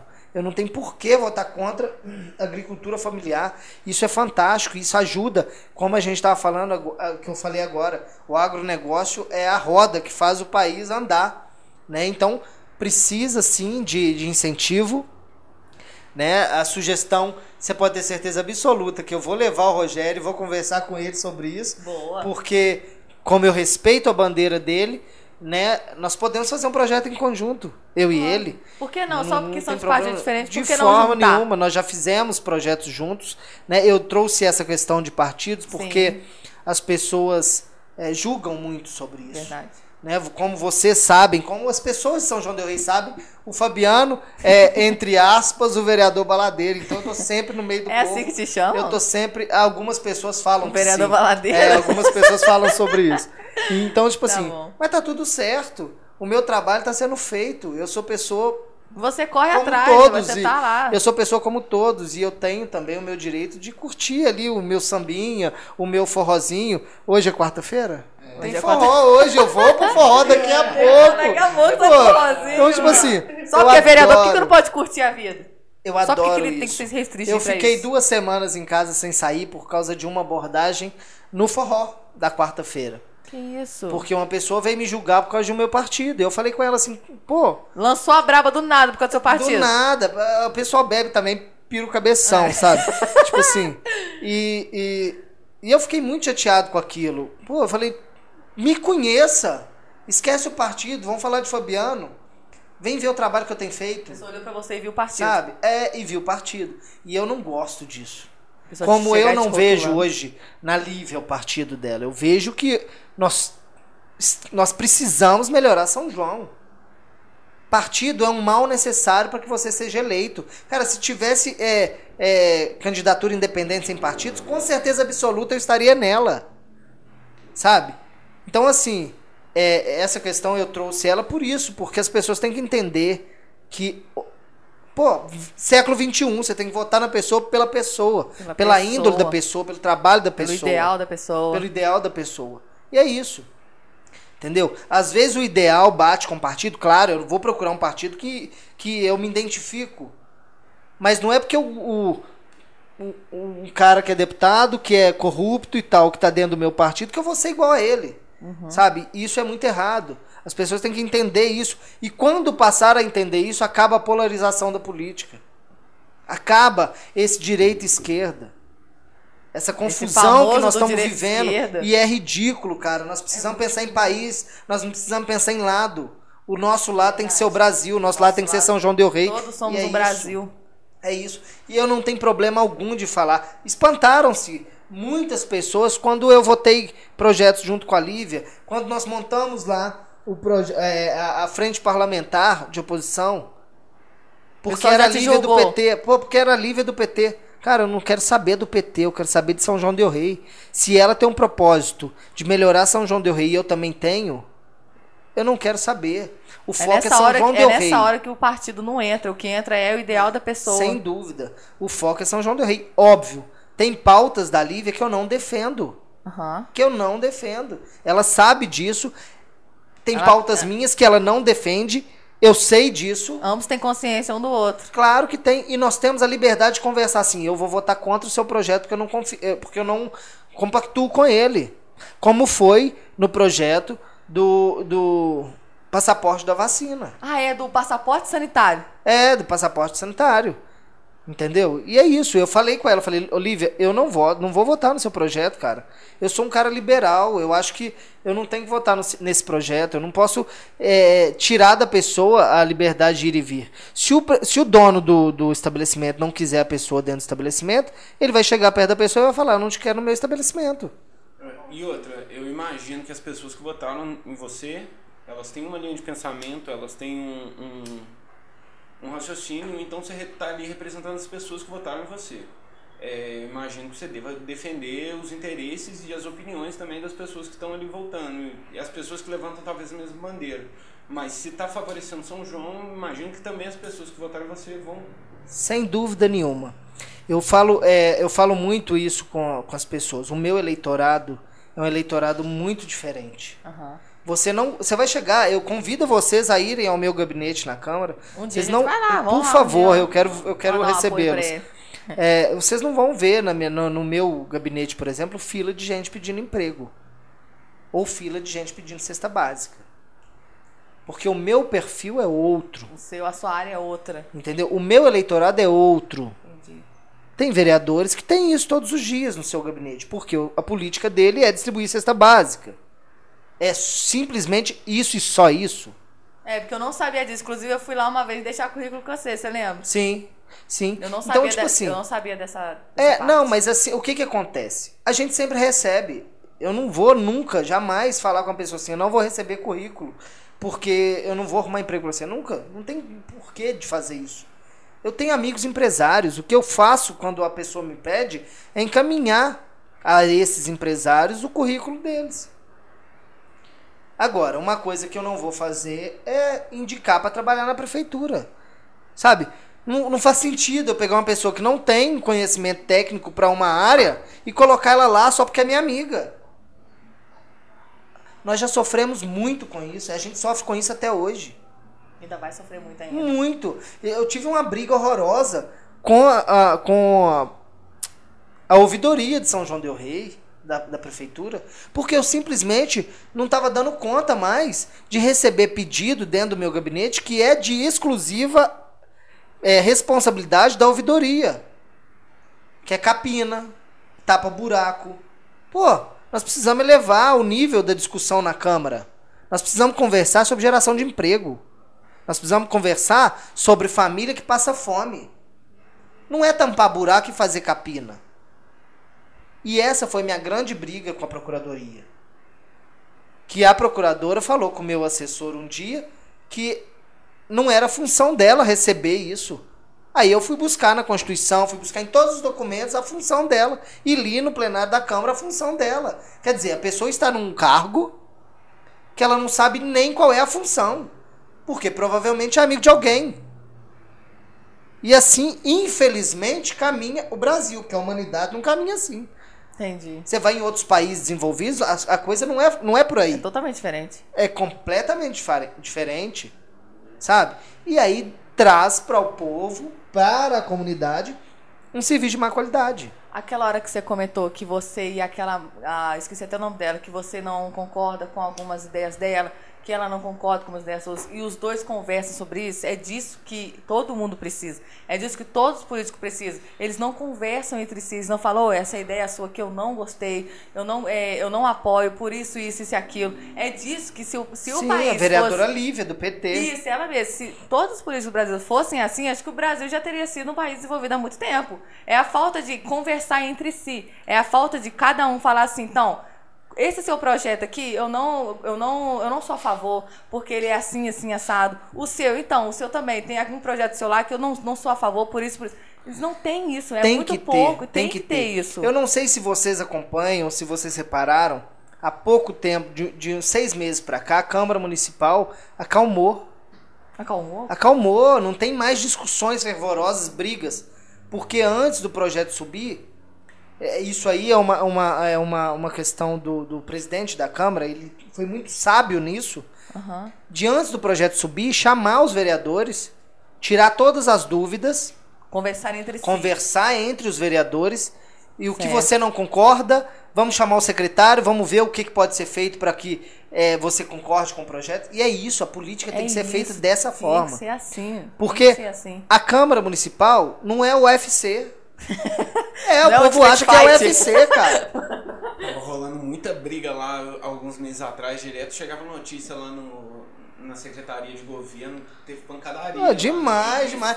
Não, demais, muita briga. briga, E tipo lá, assim, cara. é, tem muita briga. E a Mas briga a, não panca- a pancadaria não foi entre vereador, não. Foi outro pessoal, foi outra coisa. Essa briga foi briga pessoal, não tem nada a ver Não com tem nada a ver com o vereador. vereadores. então Não, não, não, não. então Mas briga. É, eu acho que a política tem que ser feita de diálogo. A base do diálogo, a base da conversa. Eu sou uma pessoa que eu estive dos dois lados. Eu estive na esquerda e eu estive na direita. E não tem vergonha nenhuma de falar isso. Eu comecei minha vida pública no PT. Por que, que eu vou ter vergonha de falar isso? Não É tenho vergonha de falar. Que É parte da minha história. Aprendi coisas lá, vi coisas que eu não quero pra minha vida. Coisa E que a você partir não do aprova, momento- Você é contra. Isso. E a partir do momento que eu vi que tinha coisas que eu não apoiava, eu saí. Entendi. Tá tudo certo. E Acabou. Quem defende, defende. Quem não defende, não defende. Quem é contra, vai defender o outro lado. E é isso aí. Fui pra direita. Cheguei na direita, vi a mesma coisa. Sabe? E tudo que é aquilo que é radical faz mal. Hoje o pessoal fala assim: ah, você é centro. Sou centro com o maior orgulho do mundo. Sabe por que, que eu sou centro com o maior orgulho do mundo? Porque eu sei ouvir e eu sei entender que na direita tem coisa boa e na esquerda tem coisa boa. E aqui no centro que as coisas boas se encontram e aqui que a coisa acontece. Nossa, que lindo que ele falou agora. E que é isso, cara, é isso. É sobre isso. Sabe? Quem coloca a coisa pra funcionar é o centro. A direita entra com um projeto, a esquerda inteira Entra reprova, não, não vai pra funcionar. A, a esquerda entra, a direita reprova, não funciona. Na hora que o centro coloca a mão no negócio, o negócio funciona. Olha. E é isso. E eu quero ser conhecido como político que faz a coisa funcionar. Não um político que chega lá, que fica quatro anos sentado, ganhando seu dinheiro e não faz nada. É isso. Eu tive discussões numéricas com o prefeito. Tive brigas horrorosas com o prefeito. Chega um momento que a gente cansa. Eu saía da Câmara com dor nos rins, nervoso. Que isso. E aquilo afeta diretamente a saúde da gente. Eu engordei Afeta. 15 quilos de ansiedade. Nossa. Sabe? Então, tipo assim, se você não souber ouvir, você não serve pra política. Não dá. Não dá. Nem direita, nem de, nem de esquerda. Saber ouvir, Cara, saber se- lidar. saber ouvir é essencial pra ser político. Saber, você pode até não concordar, mas você tem que saber ouvir. Entendeu? Entendi. E se você vê que o clima tá pesando, Entra de um lado, sai do outro e vira as costas. Boa noite, tchau, fica com Deus. Eu não quero te desrespeitar, não quero discutir com você. Porque você chega no momento é que você prefere ter paz do que ter razão. Sem dúvida. E outra coisa, a relação humana ela vale muito mais do que qualquer relação.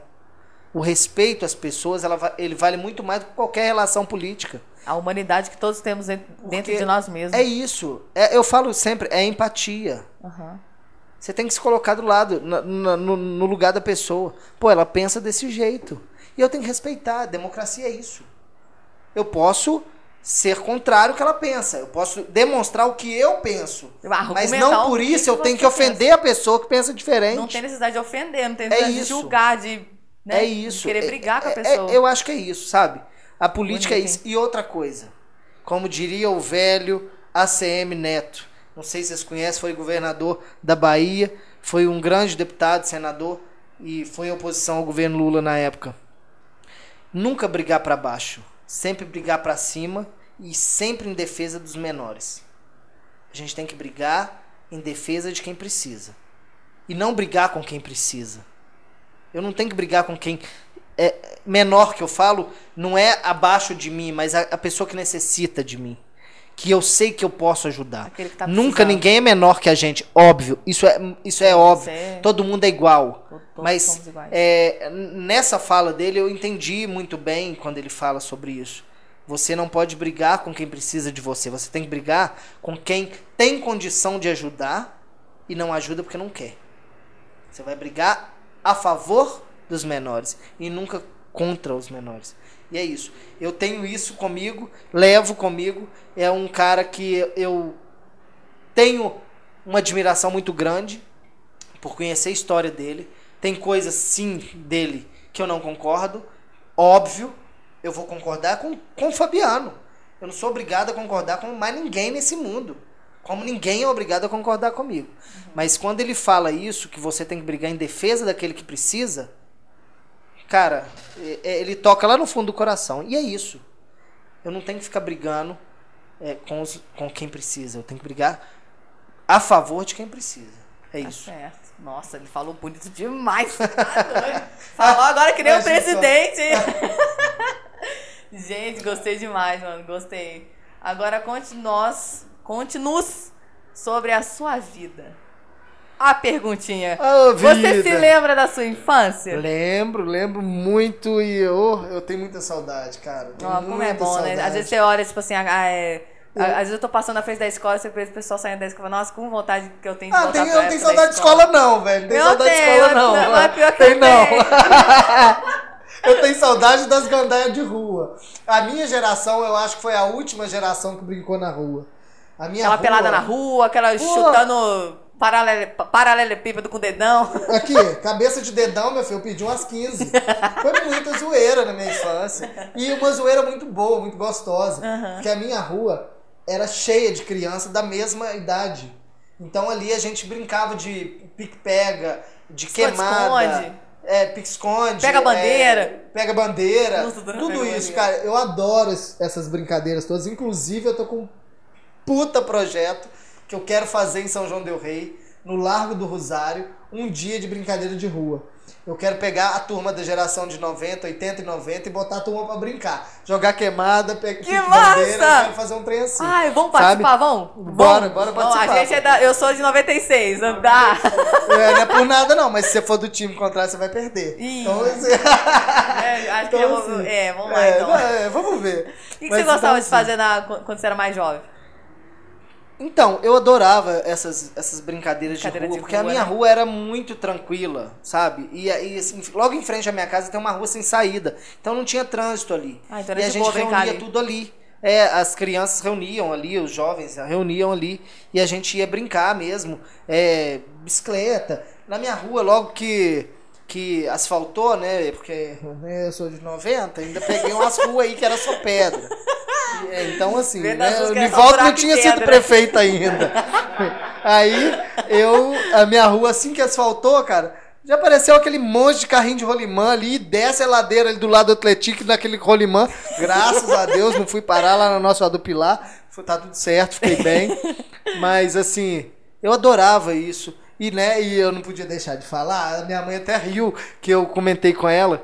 Falei, mãe, eu acho que eu vou falar sobre a infância lá. Será que eu falo que eu queria ser padre? ela falou assim: não, pelo amor de Deus, você não vai passar essa vergonha. Eu vou, vou passar essa vergonha, vou falar que eu queria ser padre, pô. padre. Queria, queria. Sempre fui. A minha família é uma família muito religiosa. Aham. Então, assim, eu, cara, eu brincava de procissão, eu brincava de procissão, e se o santo caísse, eu xingava o santo, o santo, tá caindo! Pô, era assim, e assim, Gente. foi muito divertida a minha infância. Eu- nossa, eu tenho muita lembrança boa, muita lembrança gostosa. Meus amigos de infância, assim, né, assim, tenho contato com todos até hoje, adoro todos eles. A grande maioria já é pai, já é mãe, tudo, só eu Já que não, né? família, Eu tô ficando aham. pra tio mesmo, É. pretendo Eu ficar. acho que nós vai ser o, o tiozão do rolê. Ah, demorou. Vamos ser tiozão do Partiu. rolê. Tá tudo certo. Você sabia que quando você era criança, você saiu para. Todo mundo. A gente saiu para brincar pela última vez com os amigos e nunca soube. E nunca percebeu. Foi a última vez que a gente É saiu pra brincar e a verdade, gente é não lembra. verdade. É verdade. Eu não lembro a dia- última vez, mas é verdade. Um dia você saiu pra brincar com seus amigos, era a última E vez, foi você a não última sabia. vez. E a vida é assim. Coisa, né? A vida é assim, a gente nunca sabe quando vai ser a última vez, né? Verdade, Então, que coisa, por né? isso eu falo, tomem a vacina, Toma pra a gente vacina. não ser a última vez recentemente, É. né? Tá tudo certo.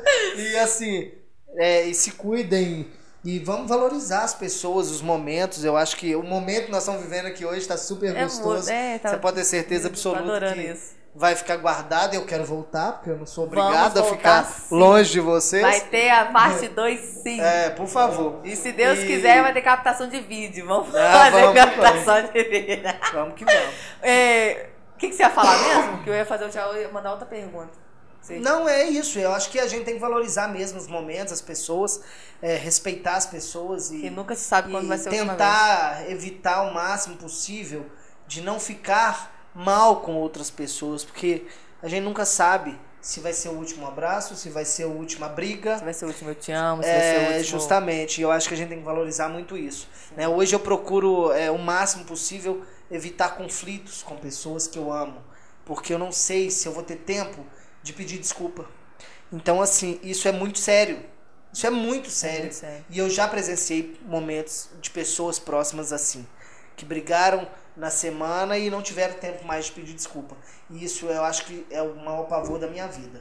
E as pessoas que eu amo, eu quero sempre falar que eu amo, eu quero sempre, né, como eu sempre disse, a gente vai discordar, é óbvio, mas é, sempre deixar claro isso, que a vida é um sopro.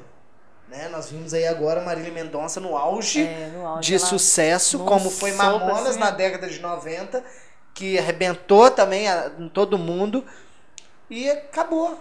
Como é que era, Passou. como é que era a musiquinha do Mamonas? Menina é- Brasília amarela, roda, roda, Eu só lembro do Robocop gay. Eu não tinha uma do Mamonas que era... Ela é mina, seus cabelos é da hora. Era... É a minha Brasília amarela, Corpo de é, violão.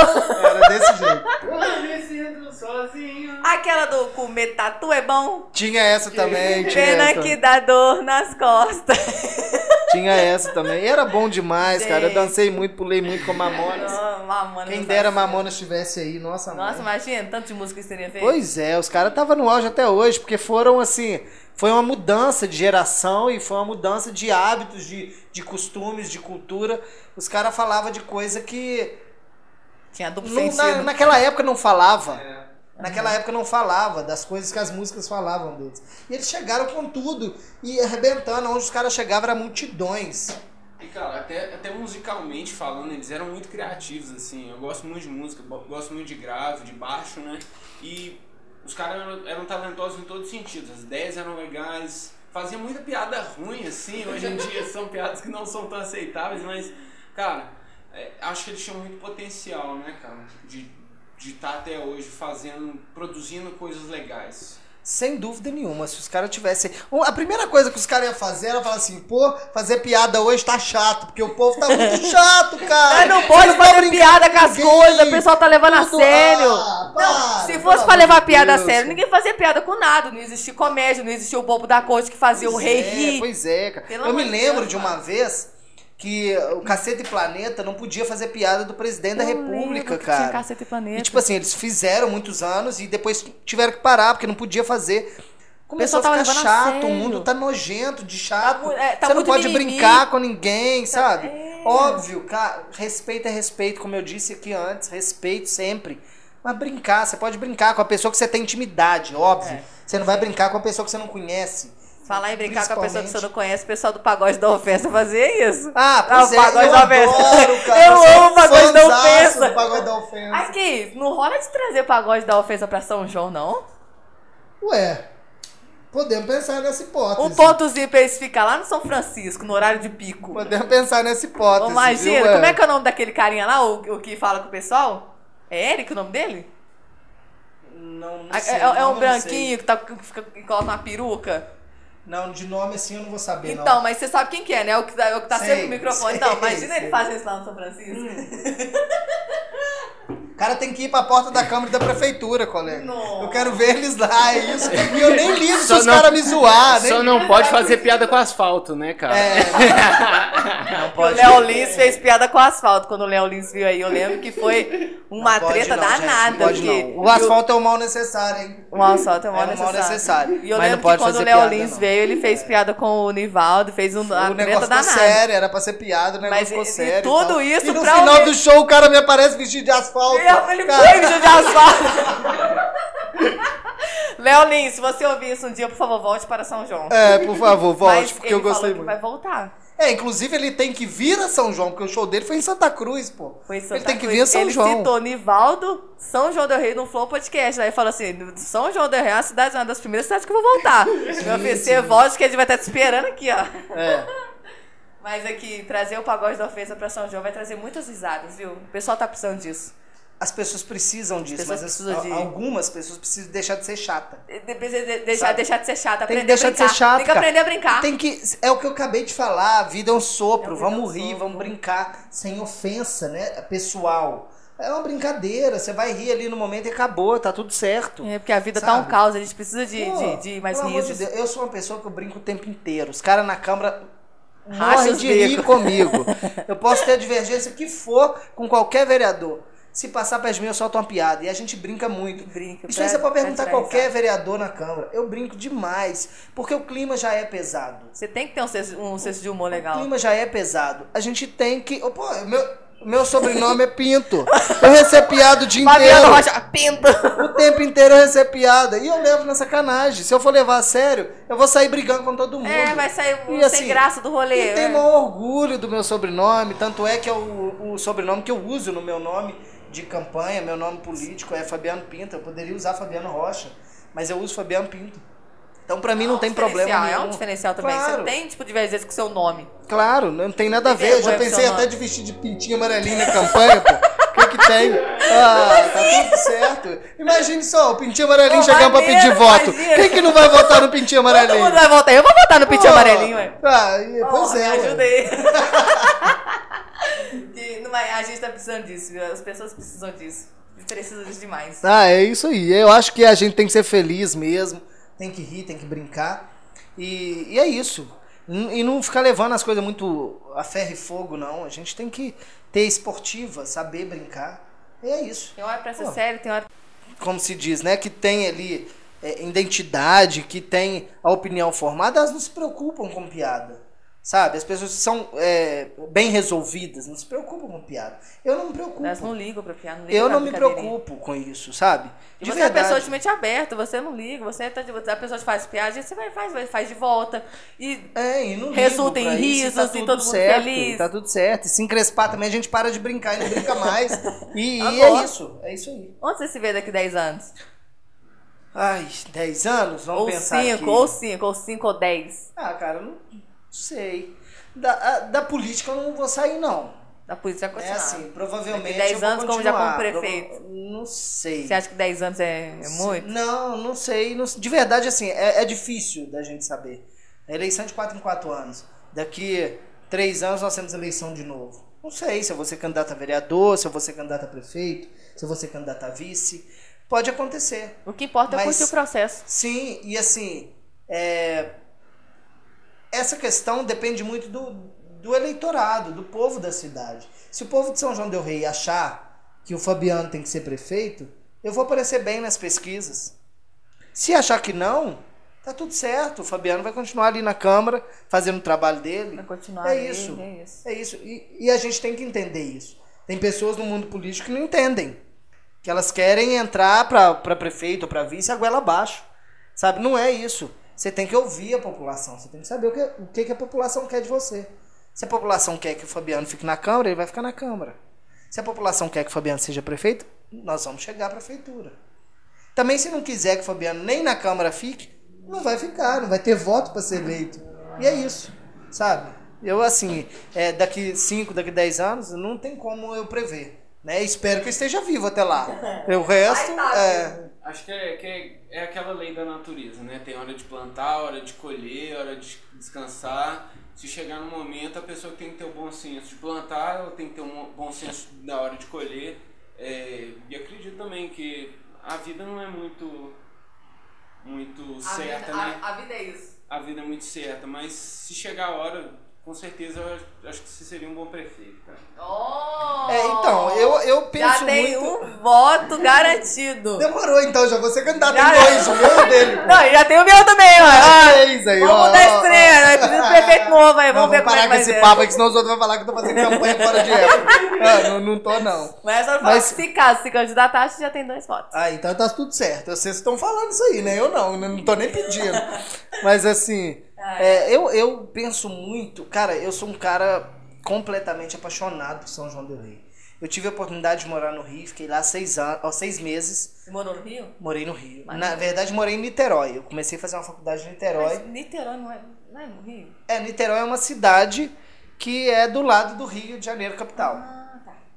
É, fiquei lá seis meses e, cara, São João del Rei é o paraíso. Só que é qualidade de vida. Você quer ir na padaria é do seu lado. Você quer ir na farmácia é do seu lado. Você quer ir no supermercado é do seu lado. Rio de Janeiro você tem que pegar ônibus pra tudo. É uma canseira. Sabe quando eu decidi voltar pra cá? Quando eu fui assaltado dentro de um ônibus. O cara botou o revólver no meio da minha cara. Que isso? Sabe? E aí eu peguei e falei, isso não é pra mim. Eu tenho que voltar Você pro meu lugar. Passei, passei por isso, não botou só por isso. Passei muito aperto no Rio, nossa, mãe. Passei muito aperto. Que isso. E assim, Muita violência. eu, pô, emagreci 7 quilos em duas semanas. Inclusive, tô precisando de passar duas semanas lá pra ver se eu perco mais 7 quilos, né? Aqui eu tô só ganhando. Mas, mas São João del Rei é fantástico, é uma cidade maravilhosa, linda.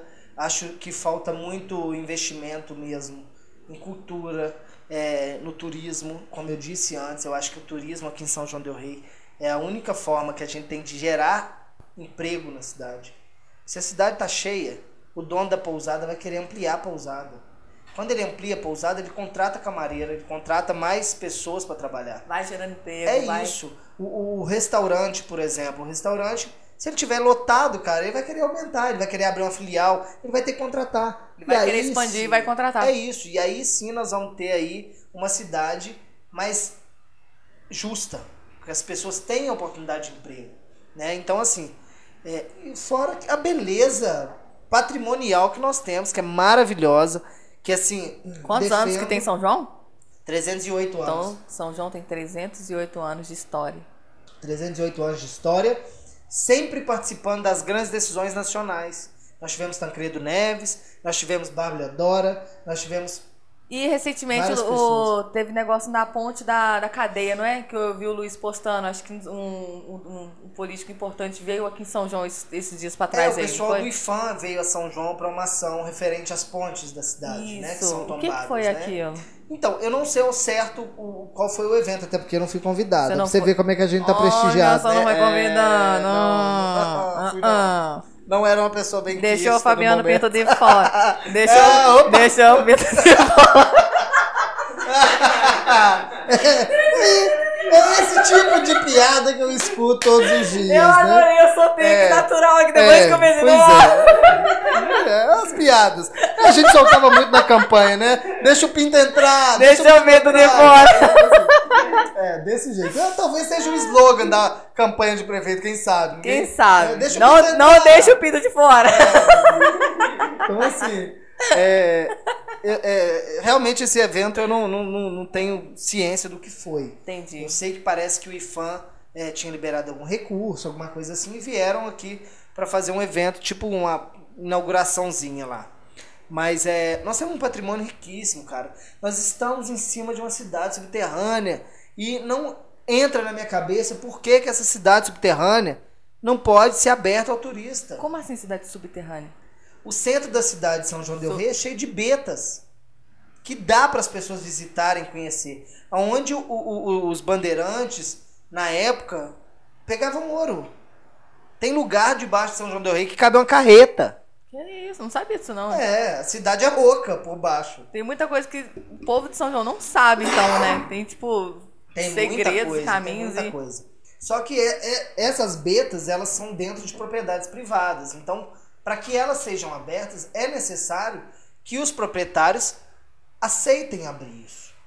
Né? E assim, para você entrar.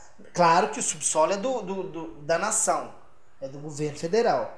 Mas para você entrar, se você tem que entrar dentro de uma propriedade privada, você só pode entrar com autorização do dono. Com a, com a carteirinha de acesso livre? Com a carteirinha de acesso livre talvez entre. Mas eu nunca tentei. Sério? Não, nunca tentei. Nem eu acho que não. A gente tem que saber o lugar da gente, né? Tipo assim, essa carteirinha aqui, eu, na, na verdade, eu nunca usei essa carteirinha. Nunca usei. É, eu evito de usar porque eu acho que, como eu acabei de dizer, a gente tem que saber o lugar da gente. Pô, eu sou um vereador, eu sou uma pessoa como qualquer outra e não vai ser uma carteirinha que vai me fazer diferente de ninguém. É isso. Entendi. Tipo assim, aquele negócio de abusar do poder, né? Ah, eu acho isso uma, isso uma futilidade ridícula. E tem, tem, tem gente que faz isso, não tem? Tem, claro que tem. Você ia fazer Claro pergunta. Jonas? Não, não, não. O que, você ia perguntar alguma coisa aí? Não, não. Você esqueceu o que você ia perguntar? Oi, Não, oi, eu já Ah, pô, respondi. pode falar. aí. Ah, É, hoje já respondeu. Mas pode falar. Não, o que, que é? Lembra aí o que você ia perguntar? Não, é porque a gente já tinha comentado sobre essa situação de beta lá na prefeitura. Eu acho que é um projeto da hora, cara. Entendi. Igual, de tipo, Abrir a, de abrir a beta pro turismo, isso é legal. o que que são betas? Eu, eu- As betas são os lugares onde é, as pessoas buscavam ouro. São buracos, né, subterrâneos aí, e que o pessoal buscava ouro. É, época, lá em Mariana, em Ouro Preto, eles têm acesso a essas betas, o turista entra lá, é um projeto super legal para incentivar o turismo, né? E São João tem esse potencial, é legal explorar. Sem dúvida. Eu estive agora, há um mês atrás, com o secretário estadual de Cultura e Turismo e perguntei a ele, falei, você sabe que São João del Rei tem uma cidade subterrânea? Ele falou assim, não, eu não sei. ó, Então, se o secretário de Cultura e Turismo do estado não sabe, ele tinha que saber. Quem vai saber? Né? Assim, não, não, não, não culpo ele de forma nenhuma. Eu culpo os governantes municipais, que já deveriam ter levado isso a ele. Porque ele cuida de 853 municípios. Então ele não tem que saber. muito município. É muito município. Ele não tem que saber as peculiaridades de cada cidade. Quem tem que levar isso para ele somos nós. Como eu fiz, levei a ele e falei que quando ele estiver em São João eu faço questão de levar ele para conhecer essas betas. Né? É um investimento altíssimo, porque essas betas estão fechadas há muitos anos. É, para restaurar, para arrumar elas, é um investimento altíssimo. Mas eu acho que vale muito a pena. Né? Mas sempre preservando e respeitando aí o espaço é, privado, que são os donos do- dos espaços onde dá acesso a isso. Ah, entendi. né? Eu acho que a gente sempre tem que respeitar. Se for da vontade dele, é isso aí. Beleza, vamos lá, vamos abrir, vamos mostrar ao turista. Agora, se não for da Vai vontade ser bom dele, pros dois lados eu não também, posso, né? eu não posso entrar é, obrigando ele a fazer. Claro. Então, mas não vai ser bom pros dois lados? Sim, sim, eu acredito que sim. Eu acho que se tiver uma conversa com essas pessoas, elas vão querer abrir. Mas por ser um investimento tão alto, é muito difícil. Sabe? Porque ali não vai ser um, é muita dois. coisa envolvida. Não, não vai ser um, dois milhões que vai resolver. É muito dinheiro, é muito mais do que isso. Nossa. Porque você não pode colocar turista dentro de uma beta que não tem a estrutura de segurança. Hum, tá. Então é Sabe? muita coisa envolvida É, é mesmo. lógico, é muita coisa envolvida, é fantástico, é maravilhoso, mas nós jamais poderemos abrir enquanto não tiver segurança para entrar lá dentro, se não tiver uma estrutura legal para receber essas pessoas. Até porque vida é vida, nós não podemos colocar nenhuma em risco. É. Né? E também, como eu disse, respeitando sempre a propriedade privada aí dos, dos donos dos acessos às betas. Teve aquela hora que você falou que você ama São João del Rei.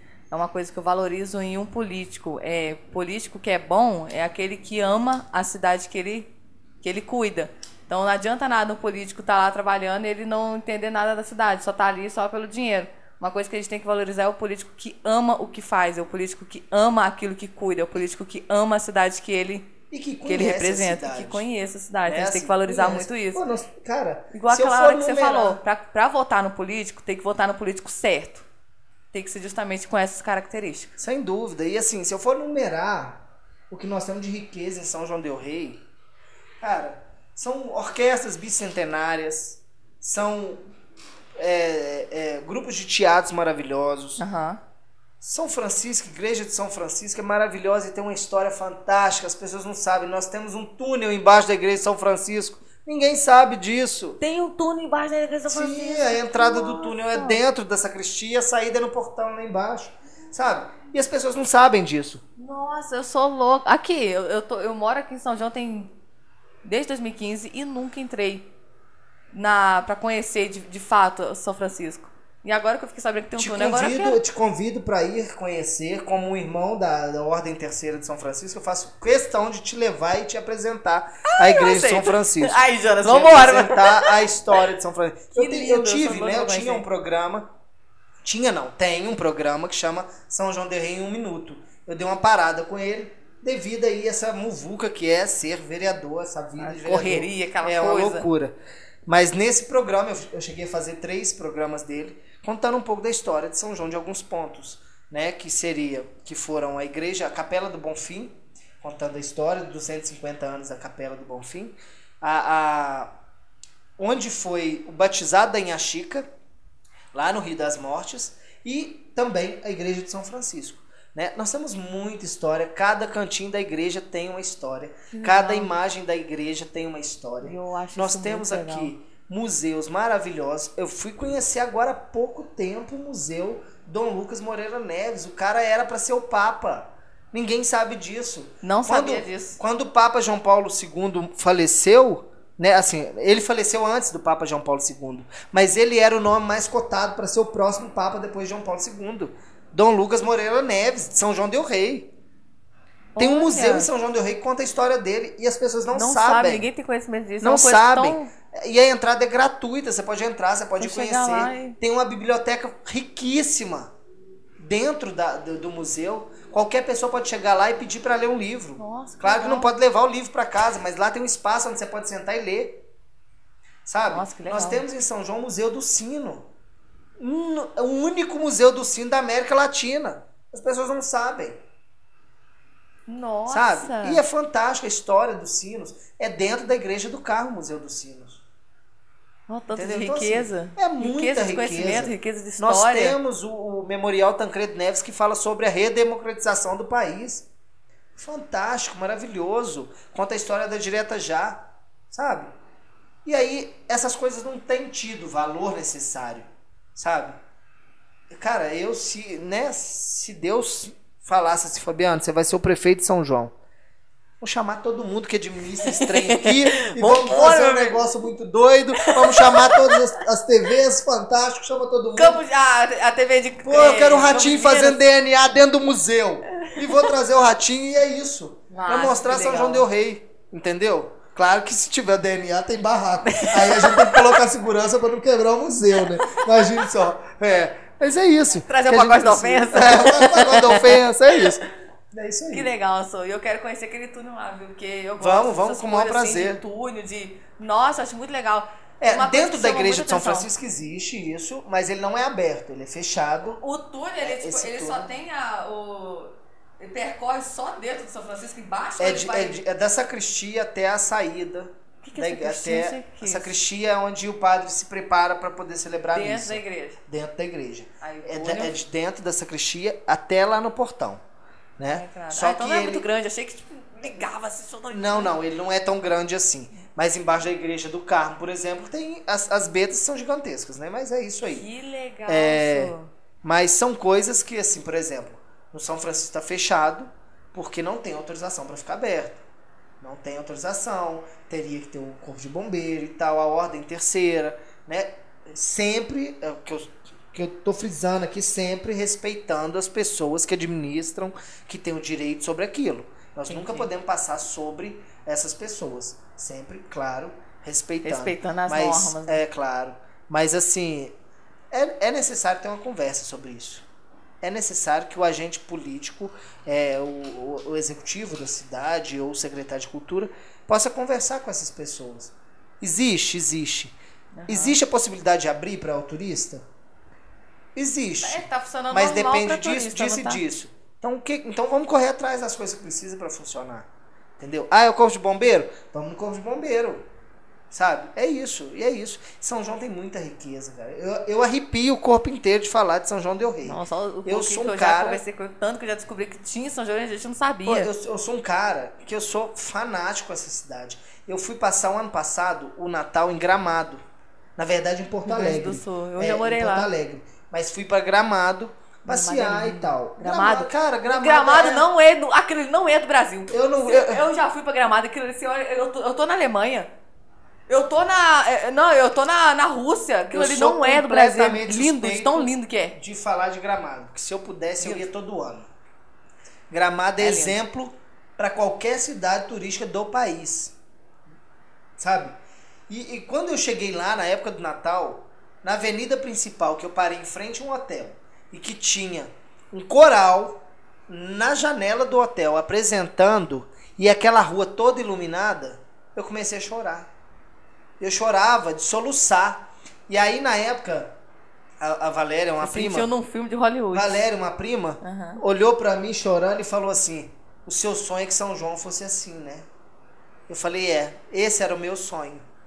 E é realmente o meu sonho, ver São João del Rei linda como é Gramado. E ver São João del Rei trabalhar uma parceria com Tiradentes como é Gramado e Canela. A gente e tem recurso tem isso. muito recurso pra isso. Falta conversação, falta os executivos Diálogo, sentarem e falar falta assim: conversar entre si. vamos fazer a coisa acontecer junto? Vamos trazer É gente isso. da Alemanha pra cá? É só fazer isso aqui, ter recurso e transformar igual Gramado. É, Sabe, Gramado é uma cidade que recebe um milhão de turistas por ano. Uma cidade com 30 mil habitantes. Menos que São João do Rei. É muito menos. E recebe muito mais. Você chega em Gramado, você vê limousine passeando nas ruas de Gramado. Sim, não, eu, eu, eu Não, tudo bem, não quero limousine em São João, não. Prefiro as minhas ruas de pedra aqui em São João. Primeiro quebra-mola vai enganchar. Prefiro as ruas de pedra de São João, histórico e tudo. Mas é uma cidade pequena que soube desenvolver o Soube turismo desenvolver. e a cultura Soube da usar os recursos que É tinha. isso. E, e Canela ao lado entendeu que através de Gramado ela poderia crescer. Canela está crescendo demais. O que, que tem em Canela? Uma igreja no meio da cidade. Nunca em Canela. É, é isso. E assim, tem, é claro, óbvio, tem lá alguns pontos é, de turismo ecológico, né? Cachoeira do Caracol e tal, tal, tal. Mas São João Del Rei, se você pegar Canela e São João Del Rei, você fala assim, que isso? Quem é Canela na fila do pão? Na fila do Starbucks. É isso. Quem Starbucks? A gente nem tem Starbucks aqui. Quem dera tivesse. Quem dera, É. nossa, meu. Então, tipo assim, é porque lá soube fazer. E nós temos aqui em, em Minas Gerais uma, entre aspas, gramado que chama-se Tiradentes. E São João Del Rei não sabe usufruir disso. Sabe? De, de, é, Bento Gonçalves, no Rio Grande do Sul, tem a Maria Fumaça. A Maria Fumaça de Bento Gonçalves, ela passa por 10 estações. No entorno da, da, da linha do trem, é tudo florido é hortência pra todo lado. Você vai ali, para- parece que você tá andando de trem em cima das hortênsias. Que É maravilhoso. E cada estação que para, eles mostram uma riqueza do estado. É o vinho, é o champanhe. Eu cheguei no final da- do passeio bêbado, que eu bebi champanhe de graça, bebi vinho de graça. Nossa, que- Pô, fiquei doidão. Quem cheguei que lá no vai final ficar doidão? Ó. Cheguei no final da- da- do passeio tonto. De tanto tomar champanhe. tanto você Pô, champanhe de graça. Quem não quer champanhe de graça? Champanhe de graça. Aí você parava, é ali, bobo. você parava na estação ali, tinha um grupo cultural fazendo a dança que é típica dali. Fazendo, aí você parava na outra, o cara tocando música italiana, porque o sul foi foi é, foi né, a população do sul é muito descendente de, de italiano. Dentro do trem, você andando dentro do trem, entravam os grupos de pessoas tocando músicas sulistas Aham. e depois entrava o pessoal da terceira idade cantando música italiana. Sabe? Dentro do trem. Eu dancei, eu, eu, tenho, eu acho que tem vídeo, nem sei se eu tenho mais esse vídeo. Eu dançando dentro do trem com a senhora, sabe? E assim, Que massa. é o que a gente precisa aqui. É o que a gente precisa. É o que a gente precisa aqui, sabe? importante. Tem muita coisa a ser feito. Muita coisa a ser E feita. tem o recurso que precisa. Tem, tem também. Se Deus me der saúde e a população entender que o Fabiano pode fazer por São João o que foi feito em Gramado, São João do Rio vai. Eu te Vai- garanto. São João do Rio vai nós decolar. vamos chegar pelo menos no, no, no dedinho ali de Gramado, nós vamos melhorar bastante. Mas vai decolar igual Entendeu? o Fly Emirates. É, é isso, cara, é isso. né, assim. E, e é isso. E tem muita coisa a ser feita em São João. Se depender de mim, será feito. Isso é até uma coisa que eu te perguntar Não agora. depende só de mim. Ah. O que, que te motiva quando você acorda? Cara, o que me motiva quando eu acordo é saber que um dia eu posso fazer de São João del Rei o que é gramado. Que é gramado, nossa. As pessoas ficam com ciúme às vezes quando eu falo de gramado. É mesmo? Aí eu só respondo assim: vá conhecer gramado. O dia que você for gramado, você vai ter. Vai você conhecer vai saber do que eu tô Gramado. falando. É, vai entender Você vai o entender que, o que que é. eu tô falando. Ah, é inveja de gramado? Não, não é inveja de gramado, não. É É, espelho. sa- é saber que É São João do Rei espelho. pode chegar no mesmo nível que gramado. Pode e vai chegar. E vai chegar. Mas se tiver pessoas competentes e com a mente aberta para que isso aconteça. Né? Não adianta também a gente querer fazer tudo aqui na cidade e aí vinha aí um conselho do patrimônio, vinha aí talvez um IFAM ou alguma coisa e travar. Sabe? Querer Isso aconteceu, em- no passado aconteceu, hoje não. Hoje o IFAM tem como coordenadora aqui a Natália, que é uma pessoa inteligentíssima, cara, uma cabeça aberta, gente boa, trabalha demais, demais, demais, que eu conheço o trabalho dela. É, hoje não acontece, mas já aconteceu. Nós perdemos em São João del Rei um evento da Red Bull, por exemplo. Evento. Como é, assim? É, vários Da eventos. Red Bull a Red Bull? Red Bull, nós já perdemos eventos é, é, internacionais em São João del Rei, Nossa! porque por causa de patrimônio. evento Da, da Red Bull foi um evento que rolou no Coliseu, no Arco do Triunfo, na França, Ah. e queriam fazer na frente da igreja de São Francisco.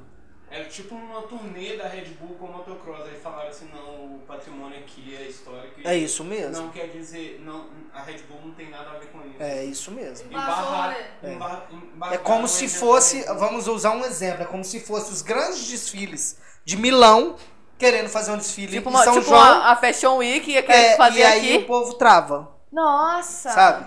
Então assim, isso? são coisas que precisam acabar Nossa. na nossa cidade. Tem que aprender Tem a que tipo, acabar. abraçar mais e, Pô, tipo. Nós temos uma rotunda maravilhosa. Rotunda Eu de São João do Rei louca pra é conhecer essa maravilhosa. rotunda. Eu já vi foto Faço questão dentro. de te levar lá e vai ser a primeira vez que eu vou usar minha carteirinha. Vai ser! Por favor. É, nós vamos fazer até story. fazendo. Então, Gente, tipo assim, eu sou louca pra conhecer a rotunda. é maravilhoso. Os trens. Tá fechado porque tá na justiça. Por causa de patrimônio. Sabe? Por que, que não pode abrir aos domingos? Ali pra mim, eu, Vai claro, trazer muito se eu benefício. pudesse, eu colocava ali dentro da rotunda cafeteria e choperia.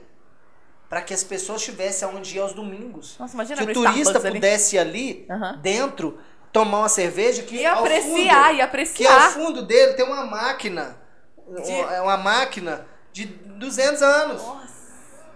sabe claro que óbvio preservando o É, patrimônio preservando. Sempre. Sim. ah essa máquina não é usada não então nós vamos colocar aqui nela de proteção um vidro na frente e aí o vidro vai proteger a máquina e o turista vai poder sentar tomar a cerveja dele sem Apreciar, perigo de atrapalhar e de estragar a máquina entendeu mas falta vontade Falta vontade. sabe Falta o. É isso.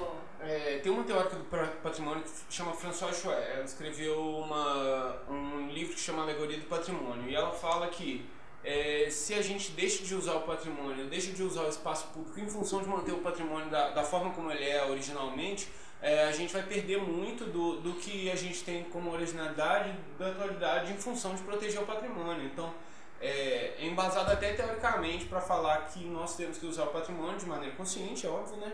É, mas usar o patrimônio. Eu sou um pouco contra essa situação de, do preciosismo do patrimônio. Deixa a igreja como está, deixa a ponte como está. Vamos usar, eu, eu prefiro pensar, vamos usar a ponte, é, vamos usar a rotunda de maneira consciente, preservando o patrimônio, mas acho que não tem que ter esse preciosismo todo. Sim, eu acho que é, tem, tem, tem casos aí, a gente até brinca às vezes, né? Casa velha, por exemplo. Uma casa velha. com morador, ela não cai. Mas uma casa velha sem morador, ela cai. Porque Casa o morador, morador, tá sempre fazendo um reparo. Tá sempre cuidando. É, ele tá sempre ali fazendo um reparo. Estourou um cano, ele vai e Vai conserta. lá, conserta. É, a janela tá despencando, vai lá, arruma. o telhado estragou, ele vai lá e conserta. Então ela não cai. Agora, a casa vazia, ela cai, porque ninguém tá ali fazendo tá reparo. E é a mesma coisa do que você falou agora. Né? O patrimônio é, tem que ser usado. Nós fizemos uma manifestação na época, que eu fui presidente estudantil, do movimento estudantil, é, na, na Ponta da Cadeia. Nós penduramos um, um tecido lá, um, um TNT, com alguns dizeres. E aí, naquela, naquela ocasião, o rapaz do IFAM não tá mais em São João, não, não, não trabalha mais. Falou que nós estávamos estragando a ponte. Pô, eu olhei pra cara dele e falei assim: então vamos fazer o seguinte: você tira a ponte daqui e põe numa redoma de vidro. Porque passa caminhão em cima da ponte, Ué, vai ser um TNT que vai derrubar tá a ponte. achando que a ponte vai virar enfeite? É, pois é. Então, tipo, Palhaçada, cara. é, Nossa. então assim, é isso. É, e assim, imagina que legal, montar uma orquestra sinfônica no alto da ponte ali, colocar um palanque, colocar o pessoal pra tocar ali, cara, fazer vídeo disso e colocar na internet, olha que legal. Não, é, é muita. Eu, eu tenho um projeto. Olha só, nunca falei com esse projeto com ninguém em programa nenhum, hein? Isso nunca É, aconteceu. É. Tô igual o Danilo Gentili. Aqui, ó, tô te dando é, é, exclusividade. Eu tenho um projeto que chama Fachada Musical. Né? Eu conheci Diamantina e Diamantina nós temos lá a Vesperata. A Vesperata em Diamantina consiste em músicos nas janelas dos casarões tocando é, para o público. E ali naquele, na- onde tem os bares e tal, o pessoal vende mesa e tal, e fica lotado de turista e tal. E aí me veio na cabeça, falei, pô, tem que fazer isso em São João, nós temos aqui orquestras, bandas, e por que que que não tem valor devido? E aí nós temos que fazer isso aqui. E, e aí me veio na cabeça lá a ideia de fazer um projeto parecido. Aí meu antigo sócio da pousada, eu conversando com ele, trocando ideia com ele e tal, ele falou assim, já sei o nome do seu projeto. Aí ele, qual? Aí eu perguntei, qual? Ele falou, fachada musical. Falei, pô, acabou, fachada musical. Você batizou o projeto. Que consiste também nisso. Que é, por exemplo, o Largo do Carmo, o Largo do Rosário, conversar, óbvio, com os moradores e abrir para a Orquestra Ribeiro Bastos, né, para essas orquestras da nossa cidade apresentarem ali, pelo menos de 15 em 15 dias. Imagina que legal, você pega um drone e tem uma orquestra tocando no São Francisco a mesma música tem uma orquestra tocando na Ponte da Cadeia e outra orquestra tocando em outro lugar. Aí você coloca um drone sobrevoando isso, passando pelas fachadas, mostrando a cidade realmente. Eu acho que é um projeto super válido, super legal pra mostrar a cidade. Sim, nós temos muita coisa para fazer em São João. Mas ah, antes de qualquer coisa, vamos lá, Fabiano, puxa a orelha da turma. Fabiano Rocha Pinheto. Nós precisamos conversar aqui sobre ego. Nós temos um problema seríssimo de ego em São João tocou, na tocou no assunto importante. É, é a tripa humana, né, cara? Nós precisamos conversar Tocou sobre no ego. negócio muito importante agora. É Sejamos agora que o bicho vai pegar. por São João del Rei. Né? É isso, cara. Nós temos O mal da humanidade é o de ego. egos. O mal da humanidade é o Em. São João del Rei. Eu não vou apresentar porque tal pessoa vai apresentar no mesmo dia, no mesmo lugar. Porque eu não gosto da pessoa e é isso. Pô, cara, objetivo São João del Rei, não é isso? Então vamos trabalhar junto. Vamos trabalhar junto todo mundo. Mas não, infelizmente ainda temos problemas de egos em São João. E isso tem que ser tratado, isso tem que ser conversado. Tem que ser né? conversado. Na base do diálogo. É, e- mas é difícil. Vou É te difícil. falar que aqui em São João del cima, Rei vai- tem cada carne de pescoço que eu vou te contar, viu? Não é brincadeira, É só não. Jesus na causa, É é nem ele às vezes. causa, meu filho. Às vezes por causa de um, a cidade tá estagnada. Às vezes por causa de Nossa. dois tá estagnada. E é isso aí, sabe? Mas sempre que a gente puder, eu, enquanto vereador e presidente da Comissão de Cultura, eu tô sempre à disposição para discutir isso, para falar sobre isso. Eu- nós temos é, essa questão de ego, eu já vou falar aqui, porque eu não tenho problema de falar sobre isso. É isso aí que eu gosto. É, ela gosta de confusão. É, ela gosta de confusão. É porque eu tô em espírito natalino, tô calmo, tá tudo É, certo. O Natal tá chegando. É, daqui a pouco eu vou tá sair chegando. daqui, vou vestir de reno, vou lá pro forró. E é isso aí. Vai vestir de renda que eu tô aqui É. de Noel. Então, assim, é... o secretário de Cultura, por exemplo, de São João Del Rei. Eu cheguei a, a primeira semana de mandato, segunda talvez, eu estive na secretaria e me coloquei à disposição dele. Eu falei, olha, eu estou à disposição para ajudar a Secretaria de Cultura.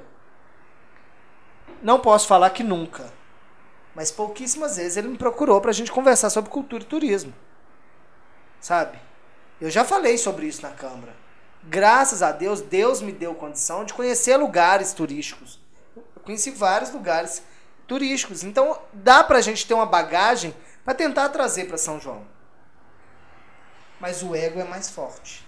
O ego tá O ego é mais forte. E aí não deixa a coisa acontecer. Vamos aí pensar na Chagas Dória, na, na Praça do Matozinhos, a estação Chagas Dória.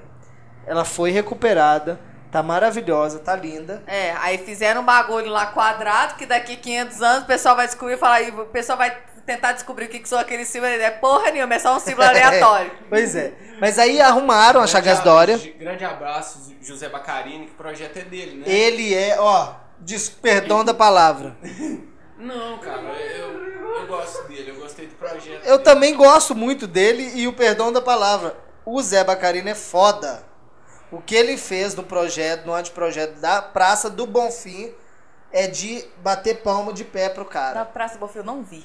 Ele é bom. Ele é bom, ele é bom, ele é bom. E é isso. Então, é parabéns ao. Zé Bacarini.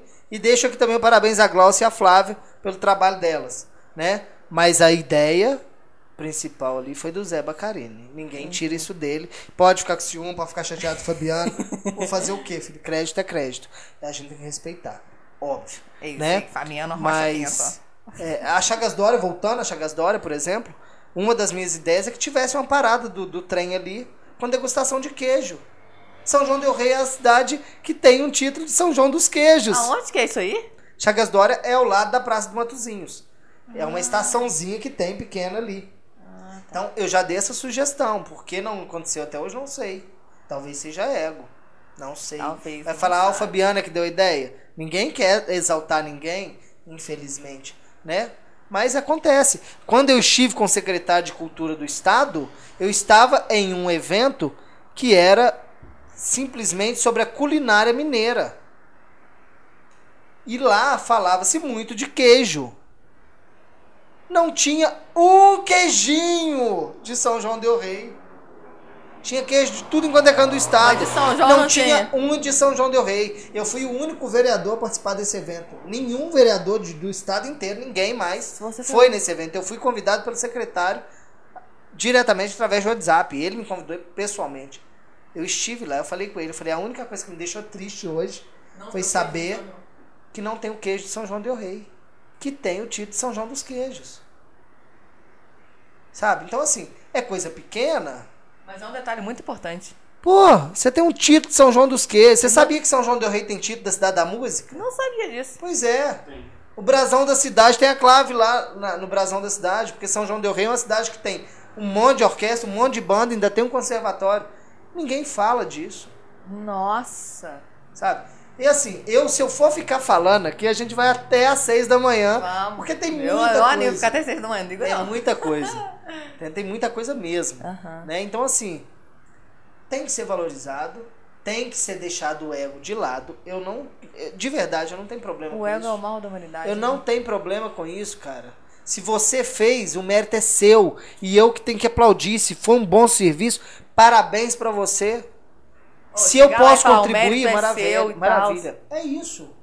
É isso. Aí o pessoal fala assim: uai, o Fabiano fez um vídeo agradecendo o prefeito, o negócio da Praça do Bonfim. Fiz. Sabe o que, que eu fiz? Porque se não fosse a contrapartida do município, não tinha obra. Mérito dele. Ele liberou dinheiro para fazer. E eu, como vereador, como uma pessoa sensata, tenho que saber reconhecer. Isso, tem que saber reconhecer. É, É é essa isso. a palavra, tem que saber reconhecer. Sabe? Colocar o ego, o partido de lado e realmente dar mérito a quem fez a, a, a coisa acontecer e fez ficar bem feito, se esforçou, colocou a alma ali pra fazer ficar bem feito, ao, ao invés de virar e falar assim, ah, pô, projeto, pro- fulano tá fazendo projeto, vou, vou barrar o projeto, vou falar que ficou ruim. Sem dúvida. Eu já falei na Câmara, né? O Fabiano é considerado um vereador de oposição. E eu já falei na Câmara, já falei com o prefeito, falei, olha, você atendendo o povo de São João del Rei, você vai ter mais elogio do que ataque. E ataque no bom sentido. Sabe? Ataque no bom sentido, porque eu brigo a favor do povo. Eu não quero nada pra mim. Não quero nada pra mim. Se eu sair amanhã da Câmara, cara, eu tenho minha vida. O que você faz é pelo povo. É, é pelo povo. Eu fui eleito pelo povo e eu estou pra fazer pelo povo. Eu estou. A, a molação que eu arrumo, as brigas que eu, que eu arrumo, é em defesa de quem me colocou na Câmara. E é isso. E o resto, que se dane. Sabe? Se não for pra eu defender quem me colocou dentro da Câmara, eu pego a minha trouxinha igual o Chaves, com um pedacinho de pau, e vambora, velho. É isso. É isso, sabe? Então, assim, essa questão de ego. Se o prefeito deu a contrapartida, é mérito dele. E no dia da inauguração, faço questão de estar ao lado dele, independente de ser oposição ou não. Eu, ele e doutor Frederico, que mandou recurso para fazer. Porque cada um teve a sua participação. O Zé Bacarini teve a participação dele, ele tem que estar nessa, nessa inauguração, sabe? É isso. Só que, infelizmente, as pessoas não sabem reconhecer coisas. Não sabem reconhecer. Reconhecer o Eu mérito tenho do- diversas divergências com o prefeito Nivaldo. Mas se ele estiver fazendo pro povo, se ele estiver atendendo, ele vai ter o meu elogio sim. E se a pessoa falar assim, nossa, elogiando. Estou elogiando porque fez. Se você acha que eu tenho que bater ser injusto, porque ser injusto eu não vou ser. Aí é você que tá errado, não sou eu.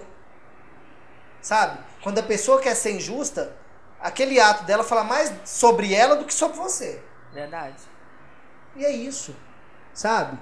Falei agora, ontem na reunião da Câmara, falei que nós temos as divergências nossas dentro do plenário. Fora do plenário, eu tenho eh, pessoas que eu discuto dentro da Câmara ali, que se deixar a gente sair no murro dentro do plenário. mas lá fora a gente tem que saber respeitar e saber que a gente pode ser amigo. Isso é democracia, isso é política. Verdade. Entendeu? É isso. E é o que eu vou seguir. Se o povo achar que não, que não tá errado, cara, sinto muito, eu tô aqui pelo povo. Se o povo achar que tá errado, é só não me pôr de novo. Eu não tenho medo de não estar mais lá. Mas eu quero estar lá Pelo povo. pelo povo. Pra defender o povo. Isso, Se for isso pra que é lá. político bom, hein? Se for pra ir pra lá, pra simplesmente estar, ficar uma meba lá dentro da Câmara, eu não quero ser a meba. Mas é isso. É isso, sabe? Uma pessoa falou assim comigo, Fabiano, você conseguiu aprovar três projetos na Câmara e tal, tal, tal. Falei, é, foram três projetos na Câmara em um ano. Fez. Aí o povo fala assim, nossa, mas é muito pouco. Não é pouco, colega. Você já parou pra pensar quantas pessoas são atingidas através desse projeto? Dos projetos? Quantas? Primeiro, Ah. A, a população feminina em São João del Rei é mais de 50%. Qualquer mulher está sujeita a sofrer agressão. Porque, infelizmente, acontece. Então, o projeto da, do- do- da informação da lei, ela, ele atinge aí, vamos colocar, de 30% a 40%, que nem todo mundo mora em condomínio ou prédio Aham. da- da- do público feminino. Aí nós vamos falar aqui dos surdos de São João del Rei. Eu não sei se vocês sabem, em São João del Rei, região aqui, nós temos mais de 3 mil surdos.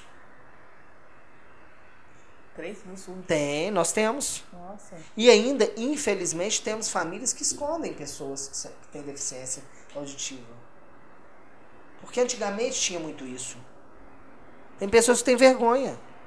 Eu tenho um primo que é surdo, cara, fantástico, coração do tamanho do mundo, co- conversa com todo mundo, fala com todo mundo, super é, é, comunicativo. Todo mundo entende ele e tal. Mas ainda tem famílias que, Esconde. que escondem isso. Nossa. Esse projeto atingiu a essas pessoas. O outro projeto da mobilidade, ele não é só para quem é cade- cadeirante. Não. O idoso também vai ser contemplado com isso. Quantos idosos nós temos em São João? Quantas pessoas que são portadoras de deficiência que nós temos em São João e na região, porque São João do Rio é uma cidade polo.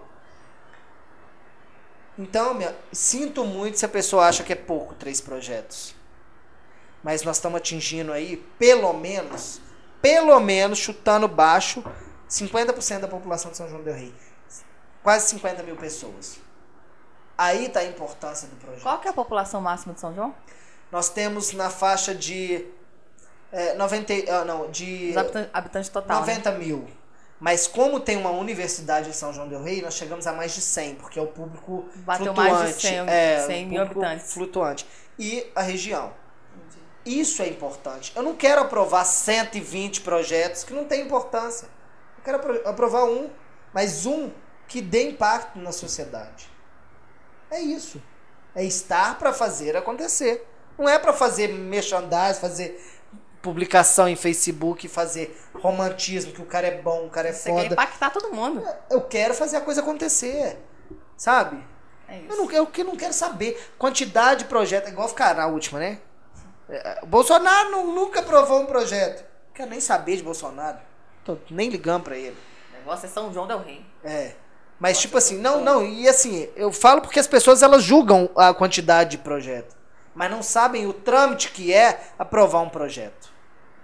Quem vê close não vê corre. É, justamente. Dois meses para redigir o projeto, dois meses para aprovação, mais dois meses depois de ser aprovado o projeto chegar. Um Eu ano. acho que três projetos em um ano é muita coisa. É muita coisa. É muita coisa. Tem gente que fala, aprovei 20, 40 projetos, beleza, vamos lá então. 40 projetos, vamos ver qual projeto. 30 é nome de rua. Ô, me ajuda aí, colega. Me ajuda aí. Você falar comigo que nome de rua você tá fazendo benefício pra cidade inteira? Tem benefício, sim. Aham. Para aquela pessoa que mora naquele local. Óbvio. E jamais vou me furtar de entrar com um projeto de nome de rua. Porque isso impacta na, na, na vida de quem mora ali. Com correio, correspondência, tudo isso. Porém, você falar comigo que projeto de rua é projeto que impacta na cidade, me ajuda aí, né?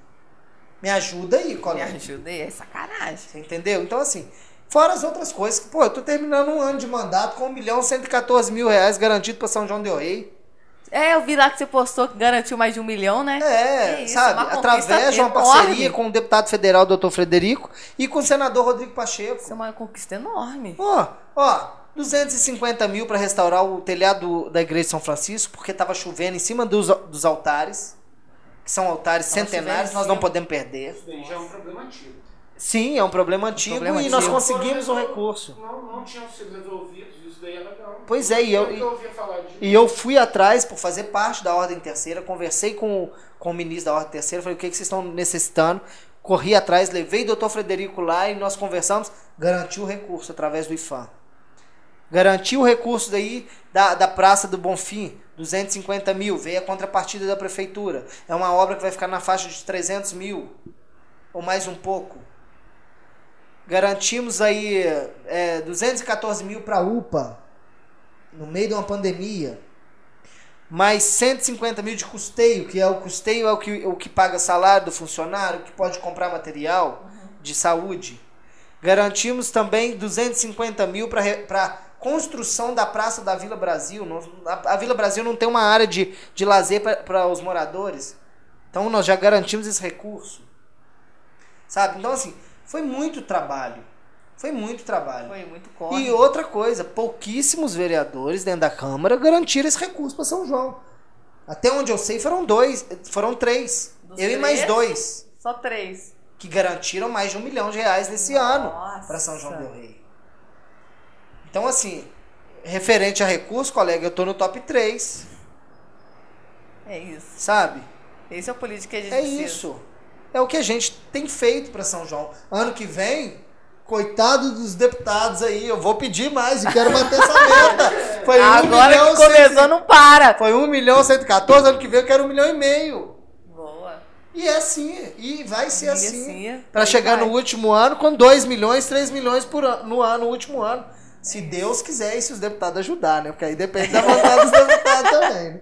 Não é só o Fabiano querer, não. Quem, quem sou eu para falar que ele vai fazer o que eu quero? E é isso. É isso. O trabalho está sendo feito. Né? Tenho, tô muito satisfeito. Tem momento realmente que dá vontade de sair correndo, fazer chaves. Vou jogar tudo É, pro alto, é. Falar, tchau pra vocês, fica com Deus, né? Mas é isso. E, e- e tenho lutado muito para mudar uma cultura que tem em São João del Rei, que é as pessoas acharem que o vereador tem que pagar aluguel, dar bolo de casamento, pagar festa de 15 anos. Não é por aí não, colega. Nós estamos aqui para fazer o bem para a comunidade e para o coletivo. Pô, acontece pedidos. Nós estamos aqui para fazer Qual o bem foi pra... o pedido mais bizarro que você já recebeu? Nossa, tava... essa foi a primeira boa. festa de 15 anos. Pediram pra você Festa de bancar 15 uma anos, para bancar o 15 salão de uma festa de 15 anos. Caralho, acho que esse é o pedido mais bizarro que o vereador já deve ter recebido. Pô, eu acho o pedido mais bizarro o bolo de casamento. Você quer casar, não tem dinheiro nem pra fazer um bolo? Não é essa. Porra. Não, beleza, Não, pode o casar. bolo de mas- casamento acho que é o primeiro que tinha que ser planejado. mas Nossa. Pois é, então, tipo assim, critico não. A gente vive num país difícil de viver. Claro que a gente vive. Mas o vereador não, ele não tem que fazer isso. O vereador tem que legislar, trabalhar para o coletivo. Se eu passar a fazer benefício para você apenas, eu não sirvo para ser vereador. Isso é. Talvez seja crime, né? Porque se a, se a pessoa usa de artifício público para favorecer uma pessoa próxima, é, configura crime, né? É, configura crime quando tem recurso público. Só que isso, é, é- essas coisas nunca são recurso público. Não. São, são dinheiro do salário do vereador. O vereador não tem acesso a dinheiro público. As pessoas pensam, mas não tem acesso a dinheiro público. Quem tem acesso a dinheiro público é o executivo. Eu não, eu não negocio com a empreiteira para fazer a obra, nada disso.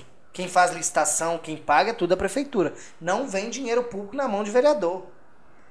Então, quando você a, a pessoa vai lá pedir uma coisa dessa, é pro vereador pagar do bolso dele.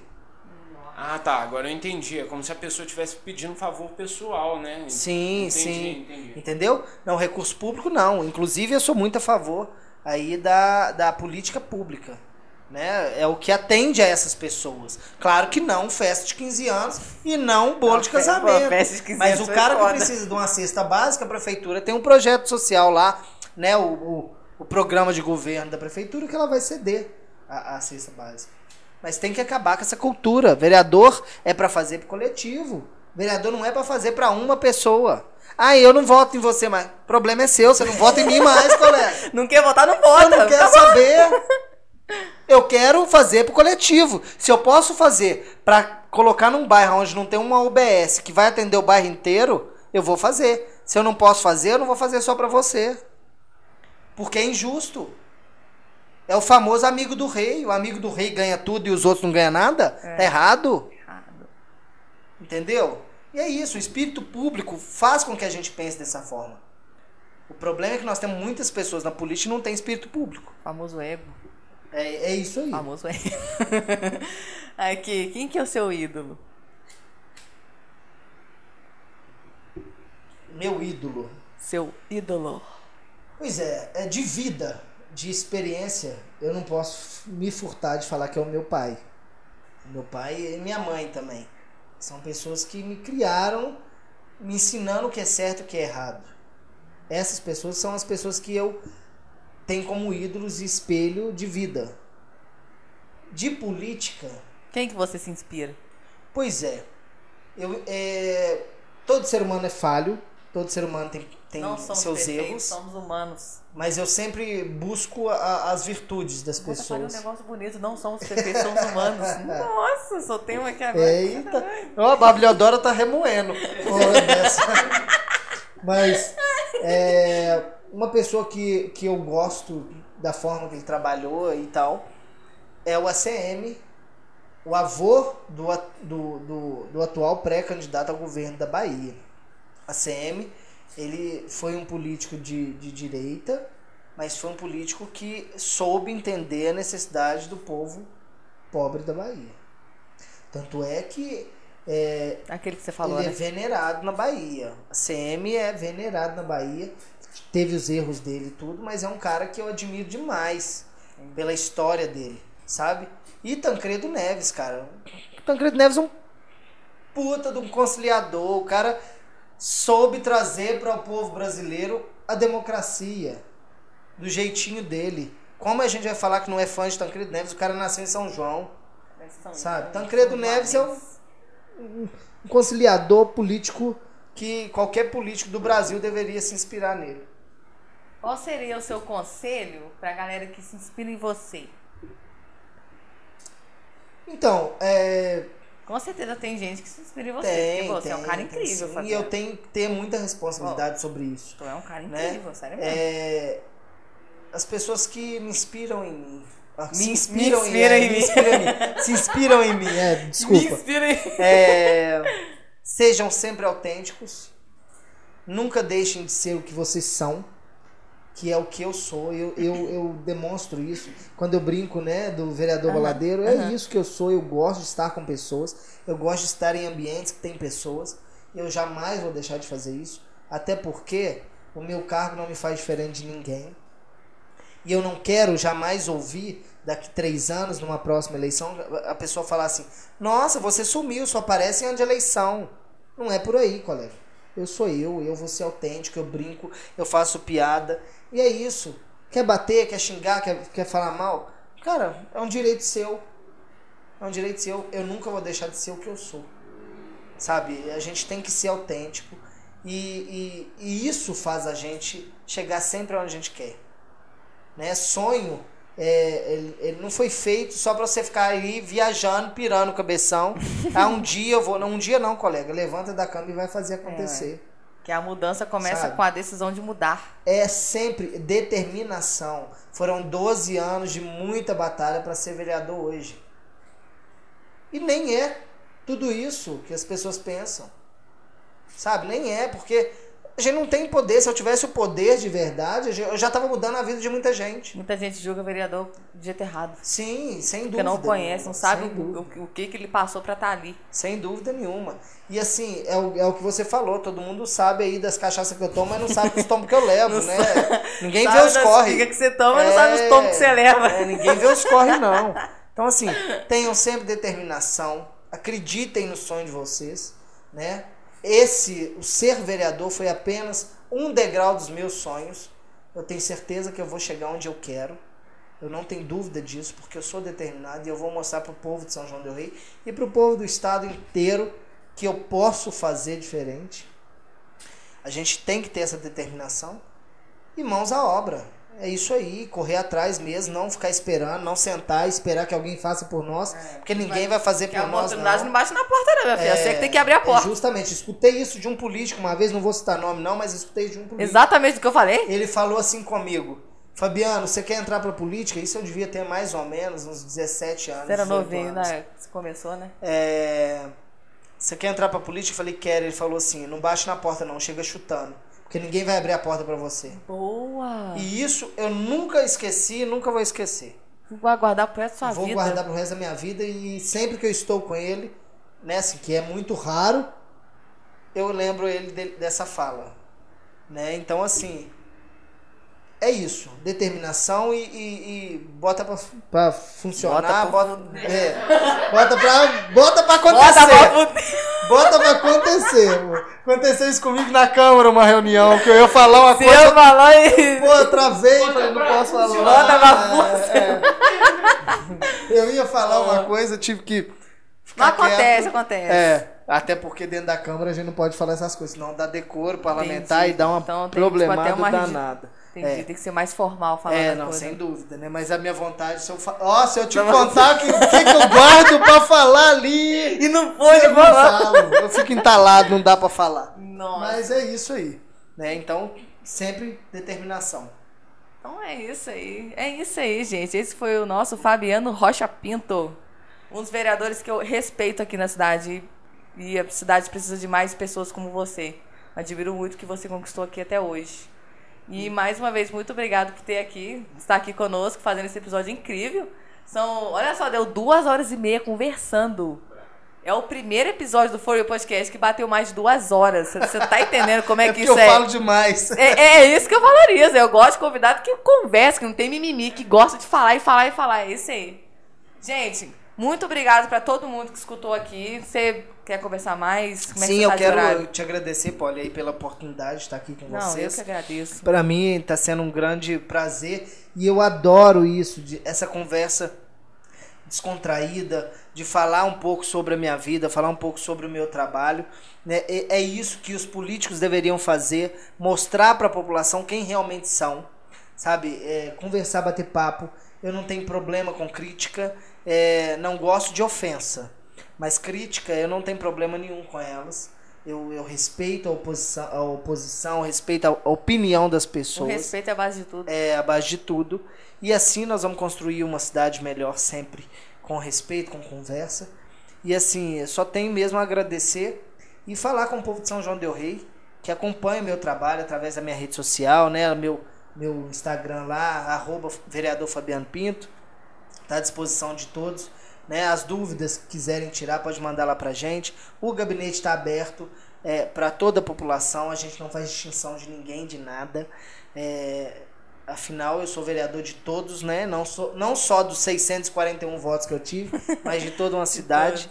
E é isso, cara. É isso. É, sejamos sempre autênticos e Nunca trabalhando deixar sempre o ego bem. falar mais alto. Não, não, não, não, nós não podemos. E sempre trabalhando pelo bem da nossa cidade. Muito obrigado a você, a todas as pessoas que estão ouvindo. Né? Foram duas horas de muito papo. Adorei, É, eu adorei. A gente vai mas- ter parte 2. Não, vamos fazer a parte 2. Parte 2, 3, 4, 5. É, vamos fazer sim.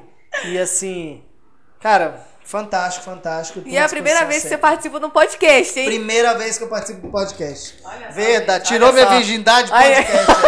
É, É verdade. Tiramos a virgindade dele. É, eu, era virgem, eu era virgem de podcast. Os únicos podcasts que eu participo é da minha assessora Isabela. Quando ela começa a mandar áudio, é, é sete minutos de áudio, aí eu fico pegando Nossa! o pé dela. Pô, Aí você Isabela, escuta- podcast uma hora dessa? Aí ela fica brava comigo. Aposto que você acelera os áudios dela. Não, eu acelero. Se tivesse cinco, eu punha no cinco. Aí eu mando pra ela, às vezes, um áudiozinho lá de dois, três segundos. Ela, não, que coisa xoxa.